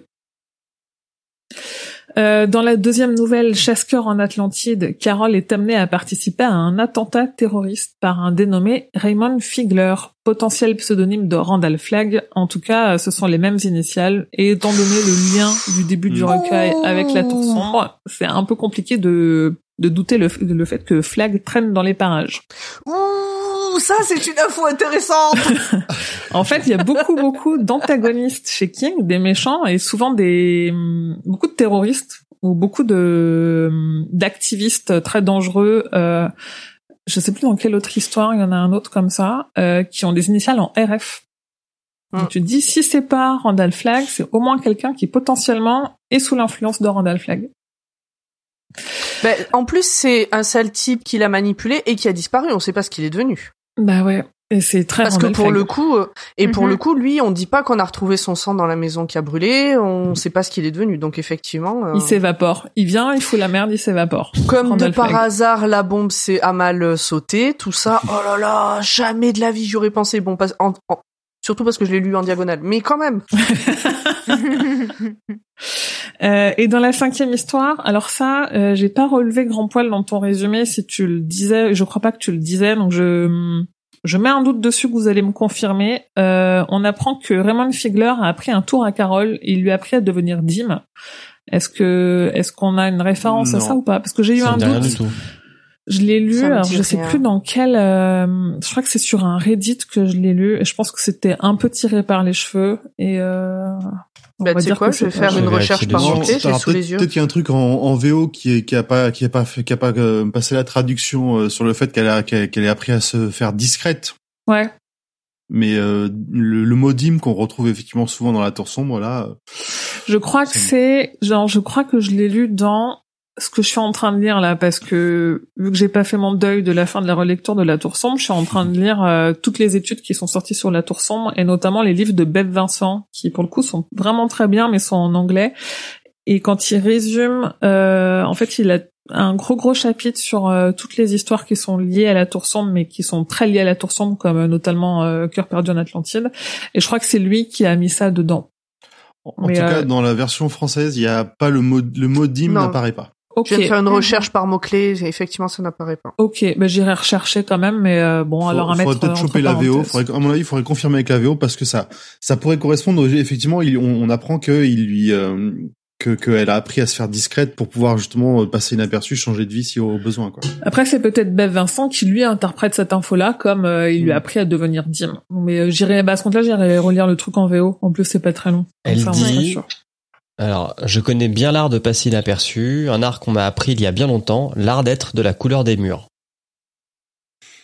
Ah ouais, donc ça serait intéressant de voir euh, en VO ce que c'était. Ouais, ou c'est une interprétation, comme tu disais, de.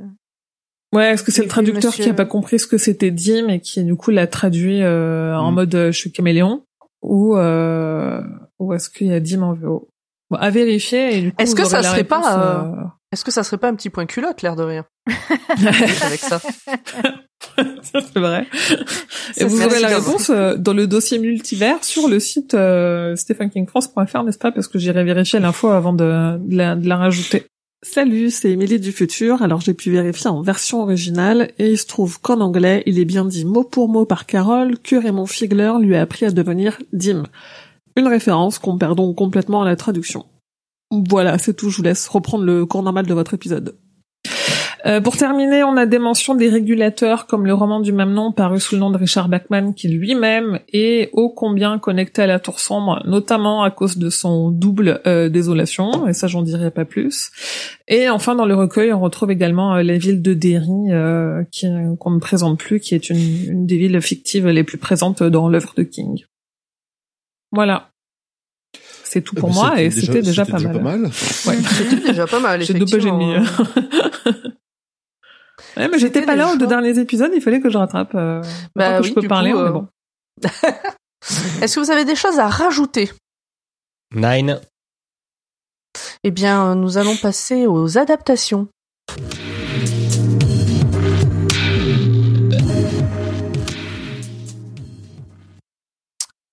Alors, pour les adaptations, il existe un film qui adapte la première et la dernière nouvelle.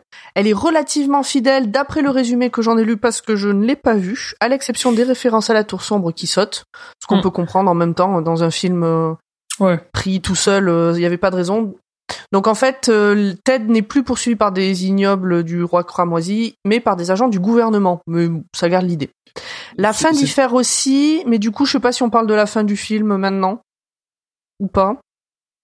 Fais comme tu le sens. On, on peut, si tu veux. Moi, ce que, ce que je trouvais, que j'ai trouvé dommage en, en regardant l'adaptation, c'est que, alors qu'ils virent les références de la Tour sombre, ça, effectivement, ça, ça me choque pas, mais qu'on remplace ça par des agents du gouvernement et qu'on perde un peu le côté horrifique de ces, de ces bestioles qui poursuivent. Ils auraient pu tout à fait garder le côté horrifique sans avoir besoin de faire de ref à la, à la Tour sombre. Elle est nulle, cette, adapta- cette adaptation. On en parle après, on en parle après. Julien, tu te calmes. J'ai pas spoilé. J'ai dit elle est nulle. Non, mais j'a- j'avoue que, ouais, si on avait mis du surnaturel, entre, bon, il y en a déjà un petit peu, hein, mais Il y en genre, a euh, un tout petit peu avec Ted, mais c'est genre- vraiment la seule chose, quoi. ouais, mais je pense que si on avait mis des voitures qui ont des tentacules, ça, ça, ça aurait pas été. Ça aurait été euh, mieux. Eh ben si, ça Non, aurait été ça- mieux. Non, mais ça Ah. aurait eu, ça aurait eu aucun sens, honnêtement. euh. Si même Hurle le dit. Ouais, non, je trouve là, pour le coup, ça aurait été too much. Enfin, ça aurait été Alors, cette- incompréhensible. Cette je- adaptation, oui. Non, non, c'est bon.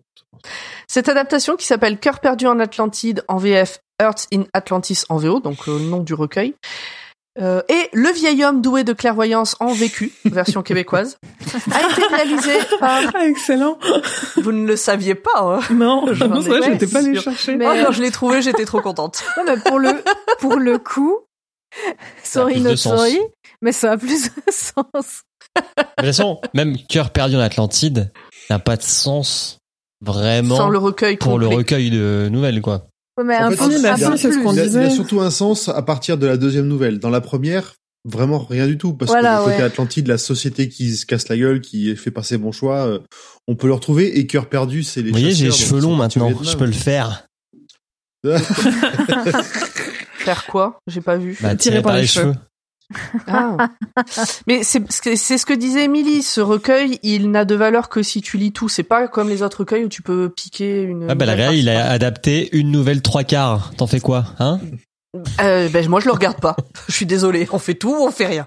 Non mais Donc, surtout en plus euh, le le titre en VF il est une fois de plus pas bon parce que entre cœur perdu en Atlantide et cœur en Atlantide comme euh, ça aurait dû être la traduction littérale c'est pas tout à fait la même Bah. chose et cœur en Atlantide ça veut juste dire en fait c'est des gens qui s'aiment d'une façon d'une façon ou d'une autre qui se retrouvent dans une société qui gâche tout qui gâche euh, parce que le, là le message de King c'est en fait on avait les 30 glorieuses on aurait pu faire un truc super et on, on a été des gros connards on a on a vraiment rien branlé pour euh, pour s'en sortir quoi c'est Putain, vraiment ce qu'il dit hein ça me rappelle la gauche française.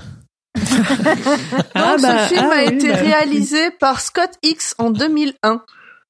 Euh, pas X, la lettre X, c'est son nom de famille. H-I-C-K-S. On y retrouve entre autres Anthony Hopkins dans le rôle de Ted Brotigan et David Morse dans le rôle de Bobby Garfield adulte. David Morse que l'on a aussi vu dans Les Langoliers et que nous verrons un jour dans La Ligne Verte. Ah. Je le mets au futur puisque nous ne l'avons, nous n'en avons pas encore parlé dans ce podcast. Est-ce qu'on le verra au tout à zoo? fait Ah, Alors il y a une Oh. autre adaptation qui a été annoncée en 2016. Elle aurait dû s'appeler Earth et aurait dû être réalisée par Johannes Roberts.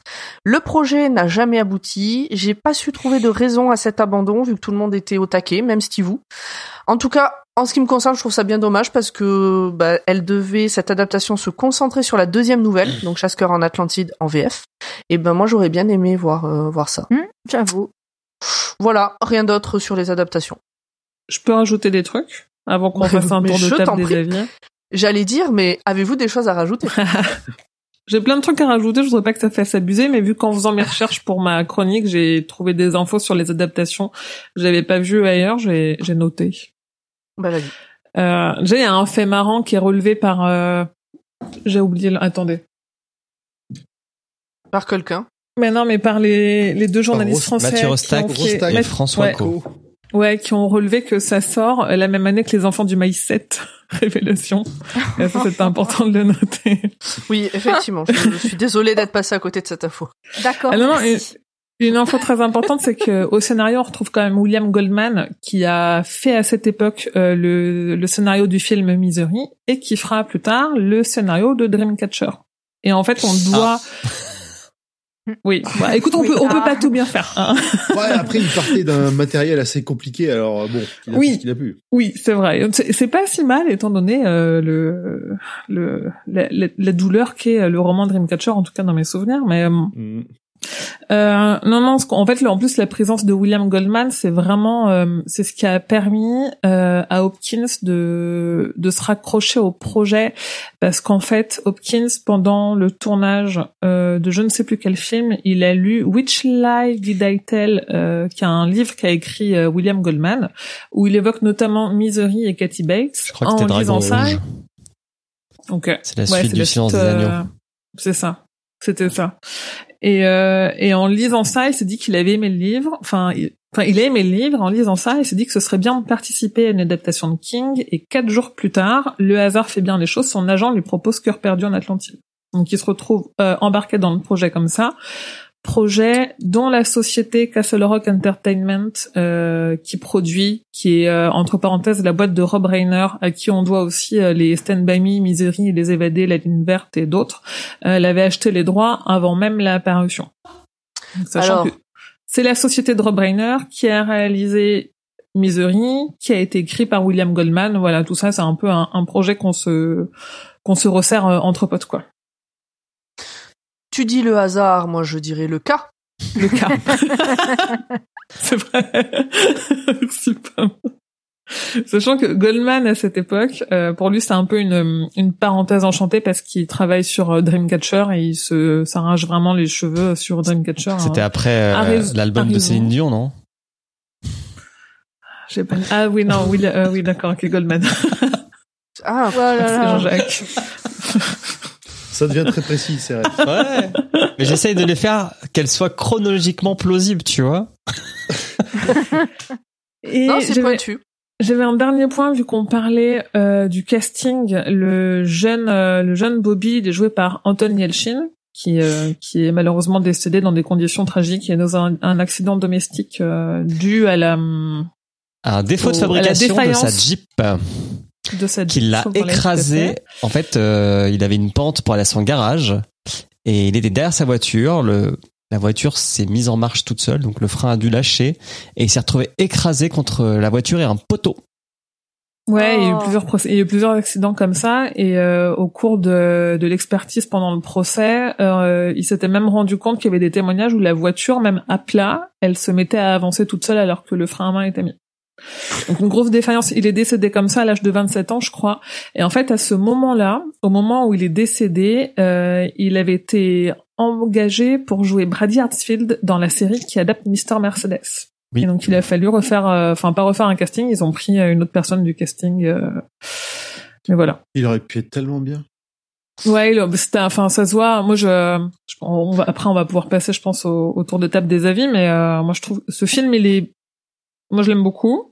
Il, alors il est lent, mais euh, tous les films de l'époque sont archi lents, mais il est très très bien joué quoi. Anthony Yelchin, il joue extrêmement bien. euh, même euh, la gamine qui joue Mm. Carole, dont j'ai oublié le nom, joue Mm. très bien. Euh, Anthony Hopkins, euh, on n'en parle pas. euh, Carrie c'est bien 2, joué. qui est sorti en 99, était plus rapide que ça. Ah, tu as ton échelle de Carrie sous la main, Julien. Alors, j'allais dire, je pense qu'il est temps de passer à l'échelle objective de Bien Carrie sûr. par Julien. Ça fait longtemps qu'on l'a pas ressorti en plus, parce qu'avec la tour sombre, on attend, on attend. Alors, euh, à Oh, mon mais avis, bientôt, on va euh, pouvoir bientôt la ressortir pour Oh, la tour bientôt, sombre. tu vas être content de, de, lui- de le placer sur l'échelle, celui-là. On attend tous. On rappelle que l'échelle de Carrie place de manière objective toutes les œuvres de King, enfin toutes les adaptations des œuvres de King selon trois critères le respect de l'œuvre, le respect de l'ambiance et le divertissement. Euh, alors attendez, hop, On rappelle que seul Julien touche à cette euh, échelle. oui. on n'a pas notre mot à dire. C'est pas voilà, un vote vais- d'équipe, il je- n'y a pas un débat avant. euh, Donc voilà. du coup, est toujours premier pour l'instant. Peut-être que Cœur en Atlantide va le détrôner. Carrie de Mmh. 76. suivi de Christine, Carrie de 2013, l'épisode 2 de la saison 5 de Glee, La part des ténèbres, Salem de 79, Brume le film, Dans les hautes herbes, Brume la série, l'épisode 18 de la saison 2 de Riverdale, Salem 2004, Les Langoliers, c'est vrai qu'on avait classé les Langoliers, Carrie 2, Les enfants de Salem, Le radeau, l'épisode 15 de la saison 6 de Castle, Carrie 2002 et le clip du groupe Ghost. Voilà. Alors, Ah ouais, tu l'as dit, Ah, tu je l'as dit, Shining. J'ai oublié Ghost. Tu l'as dit, Shining? Non, mais il y Non, en a plein qu'on n'a pas mis. On l'a, rends- on l'a pas classé. ouais, ah tu te rends compte si on avait mis tous les enfants du maïs on l'a pas classé. Non, mais Shining, un- euh, Shining, c'est pas les on a fait un enfants du hors série maïs. à part, hein. donc euh, je pense que c'est Ouais. pour ça. Ah oui. Alors, respect de l'œuvre, 4 Sur 5. sur 10. Sur 10 Bah bien sûr. Ah bah d'après, putain, le résumé que j'ai lu me paraissait ultra fidèle, euh, à De- part euh, cette histoire de tour sombre. Ça là. dépend ce que tu appelles l'œuvre. Est-ce que c'est le recueil complet ou est-ce que c'est uniquement les deux nouvelles qui ont Est-ce été... que ça euh, s'appelle euh, truc des imperméables jaunes patati patata? Non ok, ok. pardon, pardon. Oui, en effet, 4 sur 10. Alors, je suis désolé, mais un livre qui adapte un chapitre trois quarts sur 5, ça ne respecte pas l'œuvre. En plus, il y a plus de magie, il y a plus de tour sombre, il y a plus de voiture mangeuse d'hommes avec des dents pointues, il y a plus rien. Pour moi, il y a plus rien. Est-ce que ça parle du Vietnam? Euh, même pas. Bon alors, euh, Il y a trop de choses. mais de- est-ce vos cartes au moins? Et pour moi, il y a trop de choses qui sont plein- simplifiées, ce qui fait que, euh, bah, tu vois, genre, le don de Ted, ça a aucun sens. Genre, euh, et puis le fait que ça se transmette en touchant, genre la première fois que Bobby touche Ted, normalement, euh, ils sont un truc, etc. Là, genre, il le touche, l'autre, il le repousse et dit, t'arrêtes de me toucher. C'est pas du tout le même délire. Je suis désolé. Il n'a pas respecté l'œuvre. En plus, bah, moi, j'aime bien Anthony Hopkins et j'aime bien Anton Yelchin, mais quand je lisais la nouvelle, j'avais pas ces deux têtes en tête quand j'imaginais Ted et Bobby. Hein. Moi, j'imagine Ted plutôt en Jeff Bridge, un mec un peu plus vieux, mais mais pas vieux Ouais. comme Anthony Hopkins, quoi, un mec qui a encore des cheveux quand même. En fait, Anthony Hopkins, il est pas si vieux que ça. hein. Ça fait vraiment longtemps qu'il a plus beaucoup de cheveux. Ouais, mais Ouais. il fait. Mais ça fait longtemps euh. qu'il est vieux, surtout. Non mais est-ce que quand vous l'avez lu, vous vous êtes dit Ted c'est Anthony Hopkins? En tout pas cas- quelqu'un qui avait l'air aussi vieux que ça, non? En tout cas, c'est pas Jeff Bridge. Jeff Bridge, c'est un espèce de vieux beau là. Ouais, mais Ted, Ted, euh, euh, je le vois pas comme si. ça. hein. Moi, je le voyais un peu vieux beau pour le coup. Oh non, mais c'est le gars qui est en qui est en fuite et tout. euh. Ah pas du. Enfin vraiment pour le coup non pas du tout. Je. Et pour le coup, pour Je- Bobby, alors, euh, l'acteur, mais l'autre là qui sort d'une pub là, mais rien du tout, non. Bobby, il est censé être un peu beau gosse et il le sait pas. Là, le mec, enfin, je suis désolé, Anthony Yelchin quand il était gamin, il était pas beau quoi. Et euh, Ah, si, il est mignon. Ah, non. si, si, si, si. Si, moi, si. je l'ai, moi, je l'ai trouvé trop mignon, presque. et ben moi en tant que femme hétéro, ex-petite fille hétéro, moi petite fille, j'aurais bien aimé Anthony Elchin. D'accord. Bon, Ah oui, c'est clair. là je vais vous suggérer Ah, quelqu'un Ces qui petites n'était pas là. possible de prendre, Mhm. mais euh, River Phoenix qui joue dans Stand By Me, bah, il fait un bien meilleur Bobby que euh, Anthony Yelchin pour le coup. C'est Ouais, très très subjectif là quand même. J'ai pas vu Stand By Me, mais rien qu'avec les photos et tout ça que j'ai pu voir, effectivement, Bobby, je l'imaginais plutôt comme un des quatre gamins euh, Merci. de, de- qu'on peut voir sur les photos, enfin du film du coup. Mm. Voilà. Il est pas assez maigrichon. Ouais. Oui. Ça, ça m'a marqué Oui, déjà. aussi. Il est plutôt un peu fluffy. Oui, mais est-ce Ah, qu'il vaut mieux pas un très bon acteur, mais pas très fidèle à la description, que euh, une copie conforme euh, qui joue pas très bien Euh, oui, Et puis- ça avait pas trop d'importance. Par contre, ils auraient pu, le ils auraient pu prendre Ouais. Eastwood plutôt que. Ouais, Eastwood, ça marche aussi, tu vois, un vieux sec. Ouais. Un vieux sec. Ben oui. Un vieux tout sec. Qu'on parle de biscuit, quoi. Alors moi j'imaginais plus un petit rondouillard, mais pourquoi pas. Et, euh, et désolé, mais Carole, elle meurt à la fin, et ça, mais c'est moins 3 direct. C'est-à-dire, euh, dans l'adaptation, elle est morte, et elle est morte morte, quoi. Donc, euh, Mais en fait, ah oui non, bah non dans la fin, fin, elle est- non ouais ok. donc voilà, j'ai trou- j'ai trouvé qu'il avait bien chié sur l'œuvre quand même quand il avait écrit son scénario. Donc 4. Ah ouais carrément. Ouais. Vous Ça êtes d'accord les autres euh, euh, Je, le trouve un peu fort. Moi, je regrette le manque d'éléments surnaturels, mais j'aurais pas dit qu'ils avaient chié sur l'œuvre non plus. si. Je le trouve un peu dur, ouais, mais je.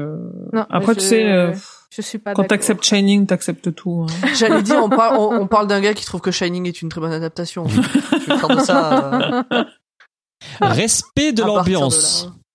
J'ai mis 6.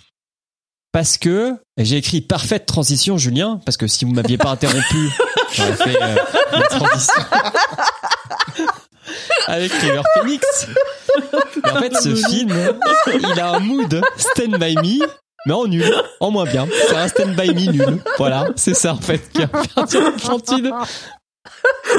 Ça parle de la même chose, du passage de l'enfance à l'adolescence, mais en moins bien. Voilà. Ça parle des années 60 et tout, c'est pas mal, ça sointe le sucre, la nostalgie, mais en moins bien. Et euh, J'ai trouvé qu'il se débrouillait quand même bien. Le- la relation entre euh, entre Ted et puis euh, et puis Bobby est plutôt bien. Ils sont ils sont bien tous les deux. euh, ils, ils vont bien ensemble. Ouais. moi je trouve que ça marche pas à l'écran. Vraiment. T'étais mais- dans quel mood quand tu l'as vu? Ouais, j'allais dire pareil, t'étais Ah moi je suis, moi, je suis heureux de la vie et tout, mais euh, non. je- Ok. Trop, bah peut-être un peu trop. Calme-toi. T'avais euh, pas, t'avais pas pris le petit déj avant de regarder. Non, non, j'étais, j'étais, j'étais bien, j'étais bien niveau glucose et tout. Nickel, mais non. Et puis, C'était euh, hier soir. D'une main, il écrivait ça, de l'autre main, il faisait un montage et en face, euh, il y avait l'écran avec le film. Et le, et le passage dans le début des années 2000, alors le Bobby vieux, alors déjà que le Bobby jeune, je le voyais pas comme ça, mais alors le Bobby vieux, mais pour moi c'est un inconnu. Je ne sais pas qui est cet homme. Alors, ouais, là, mais c'est mon Bobby vieux, pour le coup, celui qui joue Bobby vieux, je l'aurais bien vu en Ted. Ted, je l'imaginais assez comme ça, un peu, voilà. Peut-être un peu trop jeune pour jouer Ted, mais euh, Ouais, il est euh, peut-être un peu trop jeune, effectivement. Non, mais de nos jours, alors, du coup. La gueule qu'il a maintenant. Ah oui, bon. donc voilà. Et divertissement, j'ai mis 5 car je vous avoue, je me suis endormi devant ce film. Au Il est bout d'une demi-heure. Au bout d'une demi-heure. Ah, mais c'est ça, en fait, que t'as trouvé que ça avait pas de sens, le scénario, tu l'as pas lu. J'ai remis vu. en arrière. J'ai remis en arrière. Mais voilà. Toi, tu disais, Émilie, c'est un film lent parce que c'est les années 2000. Et ben, moi, je te dis que c'est un film moyen des années 2000. Il y a des bons films des années 2000, mais lui, c'est un film moyen. C'est pas un mauvais, mauvais film, c'est juste bof. Ce qui oui, fait ça, que, ouais, c'est juste bof. Mais Ce ça qui fait fait, dans que- les milliards d'adaptations de King, il fait partie de la bonne moitié, quoi, quand même. et ben, avec tout Enfin, ça, moi, hein. il a la On va moyenne. voir. On va voir. Il a 15 Ah. sur 30. Et 15 sur 30, ça le place entre Carrie de la Rage de 99, qui avait eu 16, grâce à un très beau 9 sur 10 en divertissement. Car il avait du rythme, lui, puis on rigolait bien. Franchement, on rigole bien en regardant Carrie 2. Même si lui, il chie encore plus sur, euh, sur, Sur euh, l'œuvre. l'œuvre euh, et sur l'ambiance Bah oui. de Carrie. Et il est juste au-dessus des Enfants du Salem, qui lui aussi était divertissant. Enfant et qui, de Salem. Les Ouais, enfants de du Salem. euh, Les enfants du maïs à Salem. Les enfants du Salem. Les enfants de Salem, pardon. Et pas du Salem, qui est une montagne derrière Genève. Qui ont une très bonne brasserie d'ailleurs. Voilà. Qui, eux, avaient eu 13. Donc voilà, avec 15, ils se situent là. Parce qu'en fait, les adaptations qu'on a notées sont plutôt bien notées grâce à au moins... En fait, bah, elles elles ont souvent au moins un axe fort. Alors que celui-là, il est, comme on disait dans le Moyen. conseil, wide but not deep. Il est moyen partout et bon nulle part. Ben voilà, c'est ça, cœur perdu en Atlantide. Ouais. C'est pas la traduction littérale, mais pourquoi pas. Très bien. Est-ce que vous avez des choses à rajouter, ceux qui ont vu ce film? Euh, moi, je suis pas d'accord avec Julien. Ah ouais, bagarre. Ah. Allez, vas-y, vas-y. Défends ton bout de gras. Alors, euh, bon, je dirais pas c'est non plus l'œuvre du siècle, mais c'est vrai que moi, j'étais partie euh, en me disant c'est un, c'est un, c'est un navet. Et, euh, et en fait, j'ai regardé et je pense que j'étais dans un mood, euh, euh, pas un bon mood, mais un mood accessible à ce film. Moi, ce que, j'ai bien aimé, c'est bah, la relation entre les deux. Ils ont fait quelque chose qui était un peu moins creepy. c'est le côté je t'aime, petit garçon, tout ça. Donc ça, j'ai bien aimé. Finalement, j'ai bien aimé qu'il n'y ait pas ce côté des des machins en jaune. Ça aurait eu aucun sens, comme Mm. je disais avant. Hmm. Et, euh, et voilà, et qu'il est, et qu'il soit poursuivi par le gouvernement parce qu'il a des pouvoirs surnaturels, c'est pas déconnant pour autant. Et euh, je trouve c'est c'est un joli film. Les acteurs sont très bons. Ça c'est vrai que les des gamins qui jouent comme ça, c'est assez rare. Donc euh, non, j'ai passé un bon moment. Ouais, ça manque un peu de profondeur peut-être, mais euh, moi j'ai trouvé très bien. Vraiment, euh, pour le coup, j'ai été étonnée en bien. Ouais, j'ai passé un bon moment aussi. En plus, euh, il a l'avantage, contrairement à d'autres anciennes adaptations de King qui sont pas connues, il est, il est en VOD. Moi, je l'ai regardé sur Prime. On peut le louer pour pour 4 euros et il est en bonne qualité parce que moi, je sais qu'il y a des adaptations que j'ai revues pour ce podcast euh, sur des vieux DVD que j'ai et où la qualité est à chier et où ça gâche en plus, euh, ça aide pas à apprécier le film quoi. Là, c'est sûr, euh, il faut pas s'attendre à être accroché pendant longtemps. Après, il a quand même l'avantage euh, à une époque où on commençait à vouloir faire des à vouloir faire des films à rallonge, je crois qu'il fait euh, 1h30 ou 1h40, un truc Mm. comme ça. Ce qui est pas très long. Presque deux heures, ouais. Ah ouais, moi j'avais, tu vois, j'avais relevé euh, une bonne heure et demie, mais euh, mais ouais, ouais, moi je l'ai bien aimé, j'ai passé un bon moment. euh, j'ai eu l'impression de voyager un peu entre euh, 22 63 et euh, Stand by Me. Ouais, voilà. Et, Sans y euh, arriver, du coup, si on Et en la, croit la fin, c'est vrai que la, la fin est pas ouf, elle est ok. Mhm. Parce Ouais, que donc euh, la, fin, en fait, euh, ben il voit la maison et il y a une ado euh, qui dit ouh t'as pas le droit d'être là. Et, Une euh, ado et- émo. Ouais, exactement. Et euh, bah, elle lui dit ouais, c'est ta mère, c'est pas Carole, et elle lui dit que. Ouais, ta mère, c'est pas Carole. Oui, alors c'est c'est ma version, hein, qu'on soit d'accord. C'est- C'est une la version adaptation jurassienne. d'adaptation. elle, elle dit euh, ouais, mais ouais, mais elle est morte. Et en fait, il sort une photo qu'il avait faite de sa mère en noir et blanc, parce que dans le film, Mm. euh, il faisait des photos et il lui donne et voilà, Balado euh, lui dit même pas ciao mec, elle se casse. Voilà, mais elle est contente. Voilà, c'est une ado. Et euh, enfin, voilà, bon, c'est ok, tu vois.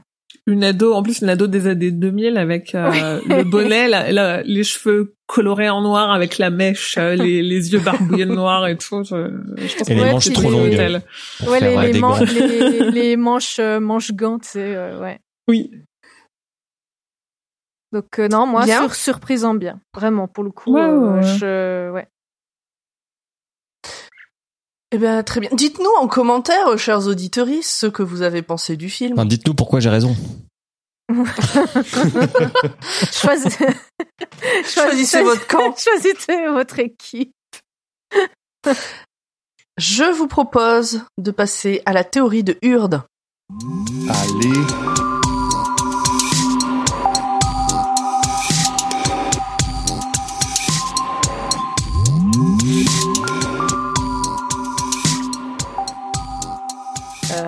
Pour une fois, on, va directement dans, le sujet. J'ai pas fait de prologue, euh, épilogue euh, et compagnie.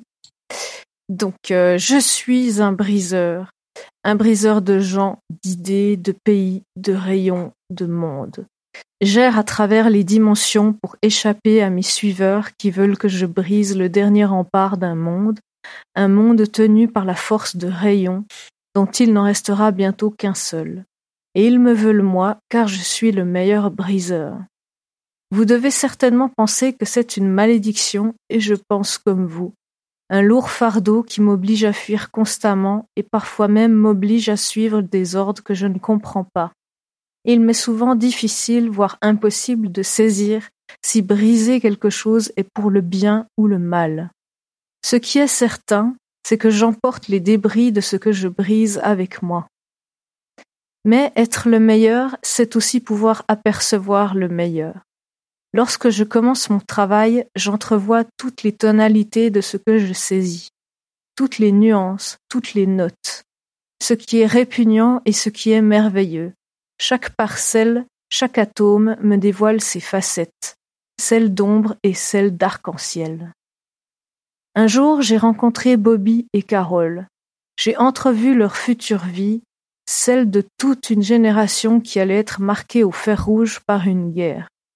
Ceux qui allaient mourir armes en main, de la maladie, de leurs cauchemars et en défendant leurs idées. Mais Bobby et Carole survivraient. Devant cette génération pleine de haine et de souffrance, je gardai le souvenir de Carole et Bobby dans mon esprit. Je vis tout ce qui fut brisé autour d'eux, mais je ne pouvais rien changer. Je ne sais pas réparer, recoller, réanimer. Je ne suis qu'un briseur. Alors je décidai que ce souvenir devait perdurer ne serait-ce qu'une nuit, qu'un instant. je m'emparai du gant de baseball de Bobby qui avait été volé puis utilisé comme objet de pénitence par Willy l'aveugle. Il ne se pardonnerait jamais de n'avoir pas arrêté son camarade dérouiller une fillette, même après avoir sauvé Sully de façon héroïque. Je pris le livre qui avait été transmis de Bobby à Carole, puis à Pete, qui, était et est resté un bon gars, pas trop impliqué, pas trop amoché. Et lorsque Sully, tourmenté par ses cauchemars, était en train de s'y faire entraîner, je lui fis parvenir le gant et une page du livre à l'intérieur, rendant sa mort moins pénible. Et ainsi, le souvenir merveilleux que j'eus de cette génération brisée se répéta une dernière fois en rassemblant Bobby et Carole, grâce aux gants et aux livres. De tous les débris noircis et puants qu'il restait, je choisis de me souvenir de ce ciel étoilé et de cette odeur de rose que partagèrent ceux que j'avais tant chéris. Oui, oui, je sais, il y a des chats ninjas qui coupent des oignons. Je vais aller leur donner quelques macros. Merci et à bientôt. Ah, merci Hur, c'était trop bien. C'était Merci très à beau. vous. Ouais, tu m'as mis les poils. Ouais, c'était euh, J'ai vraiment eu les chairs de poule. Cool. Ouais. c'était- C'est pour ça que j'ai un- dû. un beau euh, prologue au prologue. C'est pour ça que j'ai dû faire pas mal de recherches. euh, ça m'a pris pas mal de temps quand même. Pour essayer Ouais, de bah, retrouver euh, les, les interactions entre les persos, c'était un peu compliqué pour moi. Non, mais franchement, le ouais, le point de vue de Ted euh, avec une vision un peu externe, euh, c'était très beau. Merci Mm. beaucoup. Je Va savoir, vous... ça peut être plus proche de la réalité que tu ne le penses. Oui, effectivement. En fait, c'est toi, Stephen King. Elle enlève son masque. j'aurais Euh, j'aurais préféré Emma Green, mais on peut, on peut pas tout faire. Oh, ça manquait de tentacules chez Emma Green aussi. je suis Désolé. ouais, exactement.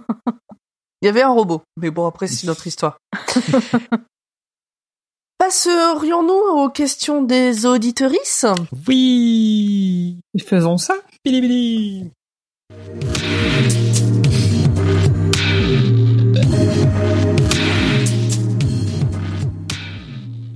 Qui qui s'y colle? Quelqu'un qui arrive à lire. J'ai pas d'assez bons yeux Alors je pour peux le- lire.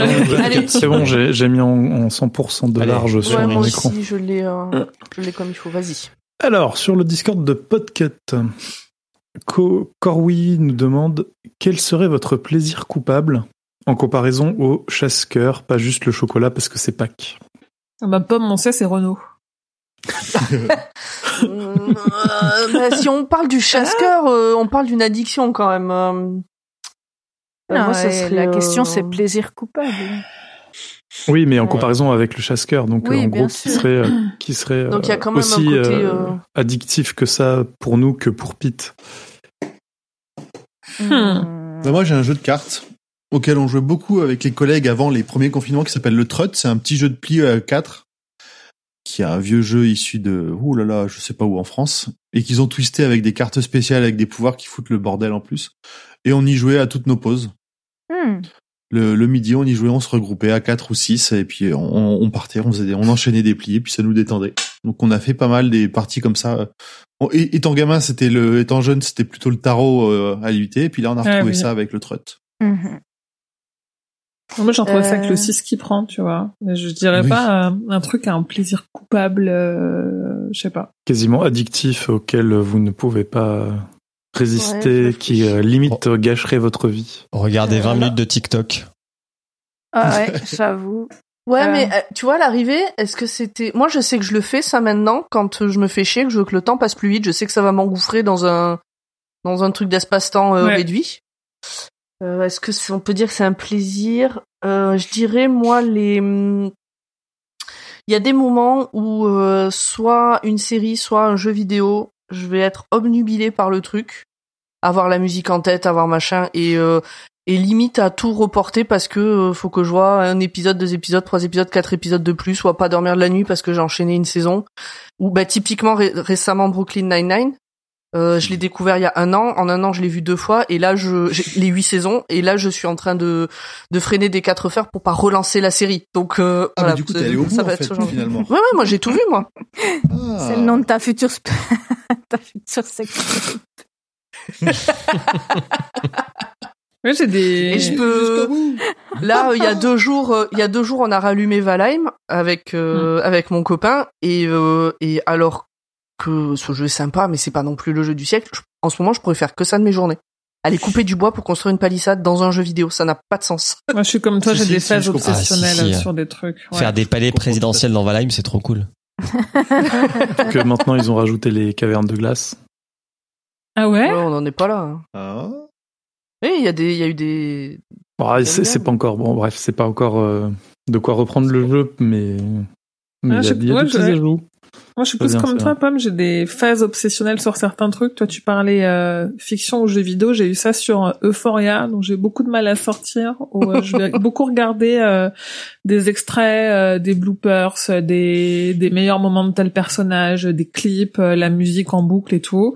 J'ai ça aussi sur euh, un jeu que j'ai auquel j'ai joué, euh, mais il y a déjà plus d'un mois, qui s'appelle Gris où euh, c'est euh, mon fond d'écran de téléphone, c'est mon fond d'écran de mon de mon ordinateur là, mon fond d'écran de mon ordinateur au bureau ou pour travailler j'écoute la musique ou je enfin voilà et je des trucs un peu compulsifs comme ça et un jour Ouais, ça va ça. ça va me passer quoi. Et je, Moi, et, je, euh, et, je, et je l'ai là avec euh, avec la tour sombre. Hein. Je, moi, j'ai complètement sombré et j'ai déjà des tatouages en référence à la tour sombre. Et je sais qu'il y a des trucs qui sont en train de tourner en tâche de fond qui sont pas du tout que j'essaye de de complètement mettre de côté en me disant ça suffit, ça suffit les tatouages. Mais là, la tour Alors sombre, j'ai pendant là on sort du week-end de Pâques pendant trois jours, je suis restée le nez collé dans des bouquins en anglais qui analysent euh, à tort, euh, enfin dans tous les sens, euh, les connexions et qui te ré- qui te résument des bouquins que du coup j'ai déjà lu deux fois, mais que du coup j'ai relu en anglais le résumé qui fait 20 pages au cas où j'ai loupé des trucs. Enfin c'est euh, Ah ouais, moi, ça s'exprime pas comme ça. Ça, C'est, c'est pas autant dans le temps. C'est vraiment euh, sur un truc. euh, Tu vois, tu disais Renault, j'adore Renault, j'en ai, j'ai écouté, réécouté, euh, machin. Je connais par cœur jusqu'à un certain point où après ça devient nul. Par contre, je suis pas une fan qui a, j'ai zéro t-shirt, euh, j'ai pas de poster, je connais pas sa vie par cœur, tu vois, j'ai pas de goodies, pas j'ai pas de, euh, je vais pièce pas. euh, dédiée avec une affiche grandeur nature? Non, pas du tout. t'as Et pas renaultfrance.fr. Déçu. Non, j'ai pas renaultfrance.fr. Parce que là, le King, c'est un, plaisir coupable, mais ça fait 11 ans que ça dure quand même, quoi. Donc bon, c'est plus, euh, voilà. Mais bon, ouais, voilà, ça serait des trucs comme ça. Et vous, les autres Euh, moi, c'est clairement les, les jeux mobiles gratuits euh, que je change ou pas régulièrement. Tu sais, la, la cible, c'est soit les petites filles, soit les, soit les ménagères, euh, voilà. Et euh, ouais, non, ça c'est clairement. euh, je peux y passer beaucoup de temps. euh, Mais t'es toujours sur Pokémon Go, toi euh, oui, un Ah, J'allais poser la question, ouais. un petit peu parce que je marche maintenant. Donc ça m'occupe. Mais non, j'ai d'autres jeux que, que je peux pas citer parce que c'est trop la honte, quoi, en fait. euh. Mais non. Enfin, non, Non, c'est pas la mais, honte. Après, euh, ne les cite pas si t'as pas envie de les citer, mais c'est un plaisir coupable, tu vois. Non, mais j'ai un jeu, faut collectionner des chats, tu vois. C'est voilà, c'est et ça fait euh, depuis le. Il y a des gens qui font ça confinement avec des NFT et qui payent des millions. hein, Donc, euh, Ouais, ben voilà, ben c'est vraiment ça ne sert à rien et c'est addictif et voilà. Après, ça me fait passer le temps, euh, ça me repose et tout, mais c'est c'est vraiment pour le coup plaisir euh, coupable et euh, un peu useless quoi. Aymeric, Si- Julien Tant que ça te divertit et que c'est un plaisir, je dirais que c'est pas useless. Et que ça fait de mal à personne. Ouais, mais c'est vrai que je je je montre pas à tout le monde que Mais que je joue parce que c'est un peu le C'est un peu pour- honte. Bah, c'est sûr que là, maintenant, personne va le savoir. Parce que personne n'écoute le podcast. Exactement. euh, écoutez du Kyo? Ouais, j'allais dire, toi, c'est Kyo plutôt, non? En fait, j'ai pas Ouais, mais tant tu le fais pas en cachette. J'ai pas. Enfin, soit j'ai beaucoup d'addiction, soit j'en ai pas tant que ça. Ouais, mais c'est pas, c'est pas. c'est pas Non, mais ça, oui, mais c'est, je pense que c'est quoi, c'est Lisa Razou qui en parlait dans une interview où euh, il a passé une stade, euh, enfin un stade dans son rapport au sport où c'est une addiction, quoi. Alors Et oui, il y a des que gens qui tu- sont comme ça, Ouais, mais mais c'est une euh, addiction chimique. Enfin, c'est Non, mais il y a des gens, euh, s'ils c'est font pas de sport pendant deux jours, ils sont tristes. Ouais. Ou en Oui, colère. mais parce que Toi, quand non tu fais du sport, tu, tu, tu crées une substance qui fait que si tu l'as plus, t'es pas bien. Il y a un vrai syndrome en plus de ça. Il y a un vrai truc. Oui. euh, Ouais, non, Ouais, ça existe. Hein. Pour Oui, moi, le- c'est pas pour moi c'est pas un Mais plaisir c'est pour ça que- coupable, c'est une Mais addiction. c'est- c'est- cette Oui, on parle s'appelle la morphine. Ouais, mais quand tu regardes, euh, dans la dans la nouvelle, le chasse-cœur, c'est pas un plaisir coupable, c'est une vraie addiction. C'est pour ça que c'est un peu Euh, moi, compliqué de trouve, répondre ouais, à la ouais. question plaisir coupable comme le chasse-cœur. C'est Ouais. pas Ouais. c'est pas un plaisir coupable quoi. C'est Oui, y a un pour vrai moi, problème c'est c'est une addiction, clairement, C'est effectivement. Le problématique fromage. ouais carrément. Ah le Ah, moi, c'est le fromage. Ça me ketchup. gâche- ça, ça me gâche la vie. Ah ouais carrément. Ah Ah ouais. bah, oui, faut, faut, je, me re- je me retiens, sinon, euh, je, sinon je ne mange que ça. Bah ouais, bah le sucre à ce compte-là, n'a pas le droit de dire le chocolat, mais bah je dis bah c'est le chocolat. Bon, je pense qu'on a bien répondu à la question. oui, Oui, hein. Allez, Ah, question ouais, ouais. de Flavien. Si vous deviez retenir un des noms de King, soit King, soit un de ses pseudos, lequel, au vu de sa bibliographie? Je crois qu'il a reprécisé la question après. Oui, il a précisé la question parce en disant bah, euh. King ou Bachman, mais il n'y a pas que King et Bachman. Il y a Je Emma vous invite Green. à écouter Il y a euh, Evans. Je vous invite à écouter euh, l'épisode de la réponse D qui s'appelle De quoi est mort l'auteur Richard Bachman, où l'on parle de tout ça.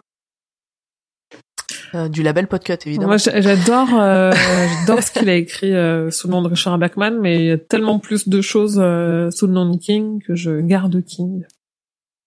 Même si, Ouais, même pareil. si parmi mes Ouais, préf, enfin Mm. que Blaise euh, Blaise c'est quand même euh, dans mon top 3 et que c'est un Bachman euh, À l'aise. Blaze. Non, alors moi, c'est euh, c'est Pas Blaise Pascal. Alice Braze. Euh, moi, c'est clairement Bachman parce que les premiers que j'ai lus, c'était euh, pas forcément. Enfin, on savait pas trop que c'était de, de King, et euh, ils m'ont beaucoup plus plu que ceux de King en fait au tout début. Donc, euh, voilà. Toi, tu les as lus sans savoir que c'était King? Ah, c'était pas très clair. Les euh, premiers Bachman Ok. Ouais. Ok, ok. Moi, je pense que ça serait Bachman, mais mais comme il, plus je le découvre et plus je me rends compte qu'il a écrit des trucs qu'il aurait pu écrire sous le pseudonyme de Bachman. Oui. Euh, Du coup, il n'est qu'une seule personne, on ne peut pas choisir. King. Ok. Moi, je choisis pas. Après, après, c'est pas une question. Tu choisis de ne pas. Pas une question. Cypher S nous dit pas de question, juste bon courage pour cet enregistrement. Merci. Merci. Eh ben, merci. Merci. Cypher, qui est notre euh, nouvelle Patreon euh, sur le label Ah, bienvenue. Double merci Patriote. alors. Exactement. Ensuite, euh, Juju Pink nous dit merci pour ce nouvel épisode. Petite question, toute petite question. Vous avez préféré quelle partie? Prenez soin de vous, les loulous. On Merci. Et quelle partie du on a peu répondu, répondu. On a dit euh, grosso modo la première. Le film. Sauf pour Pomme. Euh, la 2 ou la 4. Sauf pour Pomme Agli. 2 et 4 pour et, Urde, euh, et Urde la 3. Et Urde aussi. Euh, ouais, la 3 T'as et dit la... la 3 et la 5. Non, la 2 et la... Attends, oh, purée, c'est compliqué. La 3 et la 5, oui, pardon. Ok. Euh, ensuite, Jack T euh, nous dit Hello à toutes et à tous. Ma question porte sur le meilleur ordre de lecture que l'on peut avoir ou doit avoir. Ce livre étant été publié en 99, doit-on avoir lu avant la saga La Tour jusqu'au tome 4, 98, pour en saisir toutes les subtilités et références? Ou alors peut-on lire l'intégralité de la saga et ensuite Cœur perdu en Atlantide? Sans trop spoiler ce dernier, un grand merci pour votre travail pertinent et de longue haleine sur l'œuvre de Stephen King. Et là, je laisse répondre euh, Émilie et Grand Poil, et je suppose qu'ils vont dire non, mais on peut rien dire. euh. Non, mais en fait, c'est c'est- non, justement. Ils vont dire qu'il y a un dossier sur le site de Stephen King France. Ouais. Non, mais il vaut mieux le lire avant le tome Si on le lit maintenant, C'est vraiment vraiment parce parce que, que- c'est notre code, de, en fait, pour euh, bien apprécier euh, des choses qu'on peut dire ou voir euh, Voilà. dans le tome 7 qui fait quand même 1000 pages, hein, donc il y a de quoi faire. Euh, c'est mieux d'avoir euh, en tête euh, ce qui se passe dans Cœur perdu en Atlantide. Comme c'était mieux avant de lire le tome 5 d'avoir en tête ce qui se passe dans euh, dans euh, Salem. Tu vois, c'est ce genre. euh, Voilà, il vaut mieux avoir. Mm. tu, tu apprécies plus le personnage, même en connaissant déjà le roman. Et en effet, sur stephenkingfrance.fr, en plus je l'ai mis à jour ce week-end, il y a euh, un dossier qui s'appelle le guide de lecture de la Tour sombre, et notamment, euh, je cite alors ceux qui font complètement partie du cycle, mais aussi ceux dont les histoires sont très très liées, et à quel moment du cycle il faut les avoir lus. Et donc on, on a dit le fléau avant le tome 4, Salem avant le tome 5, et ça, Insomnie et Cœur perdu en Atlantide avant le tome 7. On pourra peut-être le mettre en lien dans les détails de l'épisode. Bien sûr. Mhm. Oui. Puisque on nous pose régulièrement des questions à ce sujet quand même, donc euh, bon. Ouais, et moi le, dossier est venu de ça, hein, parce qu'il y avait la question, elle revenait assez souvent euh, sur les groupes et tout. Je me suis dit bon en fait euh, il faut rassembler l'information quelque part quoi euh, sur Twitter, Carte de film demande Vous allez lire quand, Charlie? Euh, Moi, je pose la même question. On va lire quand, Charlie? Pas tout de ah suite. ben, euh, Bah, cette année, ça suite, serait bien parce que... le film il sort le 1er juin en France. Alors là, on finit la tour Bah, moi, mais euh, genre pour une sortie Bah, ouais. DVD euh, début d'année prochaine, je pense, euh, ça serait pas mal. Parce que moi, je serais bien allé voir le film. Je serais bien allé voir le film, mais ça me fait chier d'aller le voir sans l'avoir relu. Bah, relis-le. C'est mon premier King, euh, Charlie. Ouais. Non, non, attends, attends, Bah, attends, ou alors- la tour sombre là. Ouais, voilà, j'allais dire, ou alors je laisse de côté la tour sombre et je relis celui-là, parce que si je le relis, je vais prendre des notes en même temps, hein, au cas où je me retrouve à devoir prendre des notes euh, dans six mois. Non, mais on a qu'à dire que c'est Grand Poil qui résume celui-là. Non mais en, en vrai, j'ai quand même bien prévu d'essayer de lire des nouveaux Stephen King que j'ai pas lus et de prendre les notes comme si je faisais le résumé. Hein. Donc euh, ça, ça peut être Charlie, même si Charlie j'ai déjà lu, ça peut commencer comme ça. hein. Moi, c'est mon premier, il me tarde de le relire pour voir si j'avais été ultra emballé à l'époque, alors. euh, Mais peut-être. Je voulais pas euh, que tu fasses le résumé. Ouais, c'est ce Ah, que j'allais dire. Raison de plus Bon. pour que tu fasses pas le résumé, peut-être, effectivement. Ouais. Pour être à fond dans ta, dans ta bon, on a encore quelques mois avec la tour sombre. Ouais. De toute et façon, ouais, là, on a deux mois, trois mois, on a au moins trois mois avec la Et tour le sombre. film, c'est dans un mois et demi. Donc, si tu veux le relire avant, ça va être un peu serré. Bah, je sais bien. Mais euh, moi, je, moi, je me dis qu'il faut qu'on le fasse à un moment donné pour euh, genre la sortie Blu-ray DVD. En effet, d'ici là, on sera libéré de la tour sombre, euh, comme disait Grand Poil. Hmm. On verra après faire un. Bon, on verra bien. Faire un hors Bref, pas tout de série, suite. euh, un hors série en sortie. On verra si euh, si nos camarades veulent encore lire du King euh, après avoir passé euh, 4500 pages sur la tour sombre. Euh, S'il nous fait une fin qu'ils aiment pas, fin. ou jamais. enfin, Peut-être que ça signera à la fin de ce podcast. Peut-être que c'est un des derniers épisodes que vous pas- J'ai confiance. Mais oui. Allez, dernière question. Et enfin, euh, sur le Discord de Stephen King France, Minka nous, de- nous dit Tiens, tiens, allez, à quel personnage de King vous êtes-vous le plus identifié? Dans ce que vous avez lu de lui, pas juste ce recueil Voilà. Voilà. Et puis elle nous dit Et vous, tout ça, et vous, ça va Bisous. ça, Nous, va. ça va, bisous. Bisous. Ça va. Bisous Minka. Ça va, ça Bon. va. Eh ben, vous avez des réponses à cette question? Non, moi j'ai vu la. Moi, je me serais le Vas-y, plus. vas-y. Hmm, Vas-y.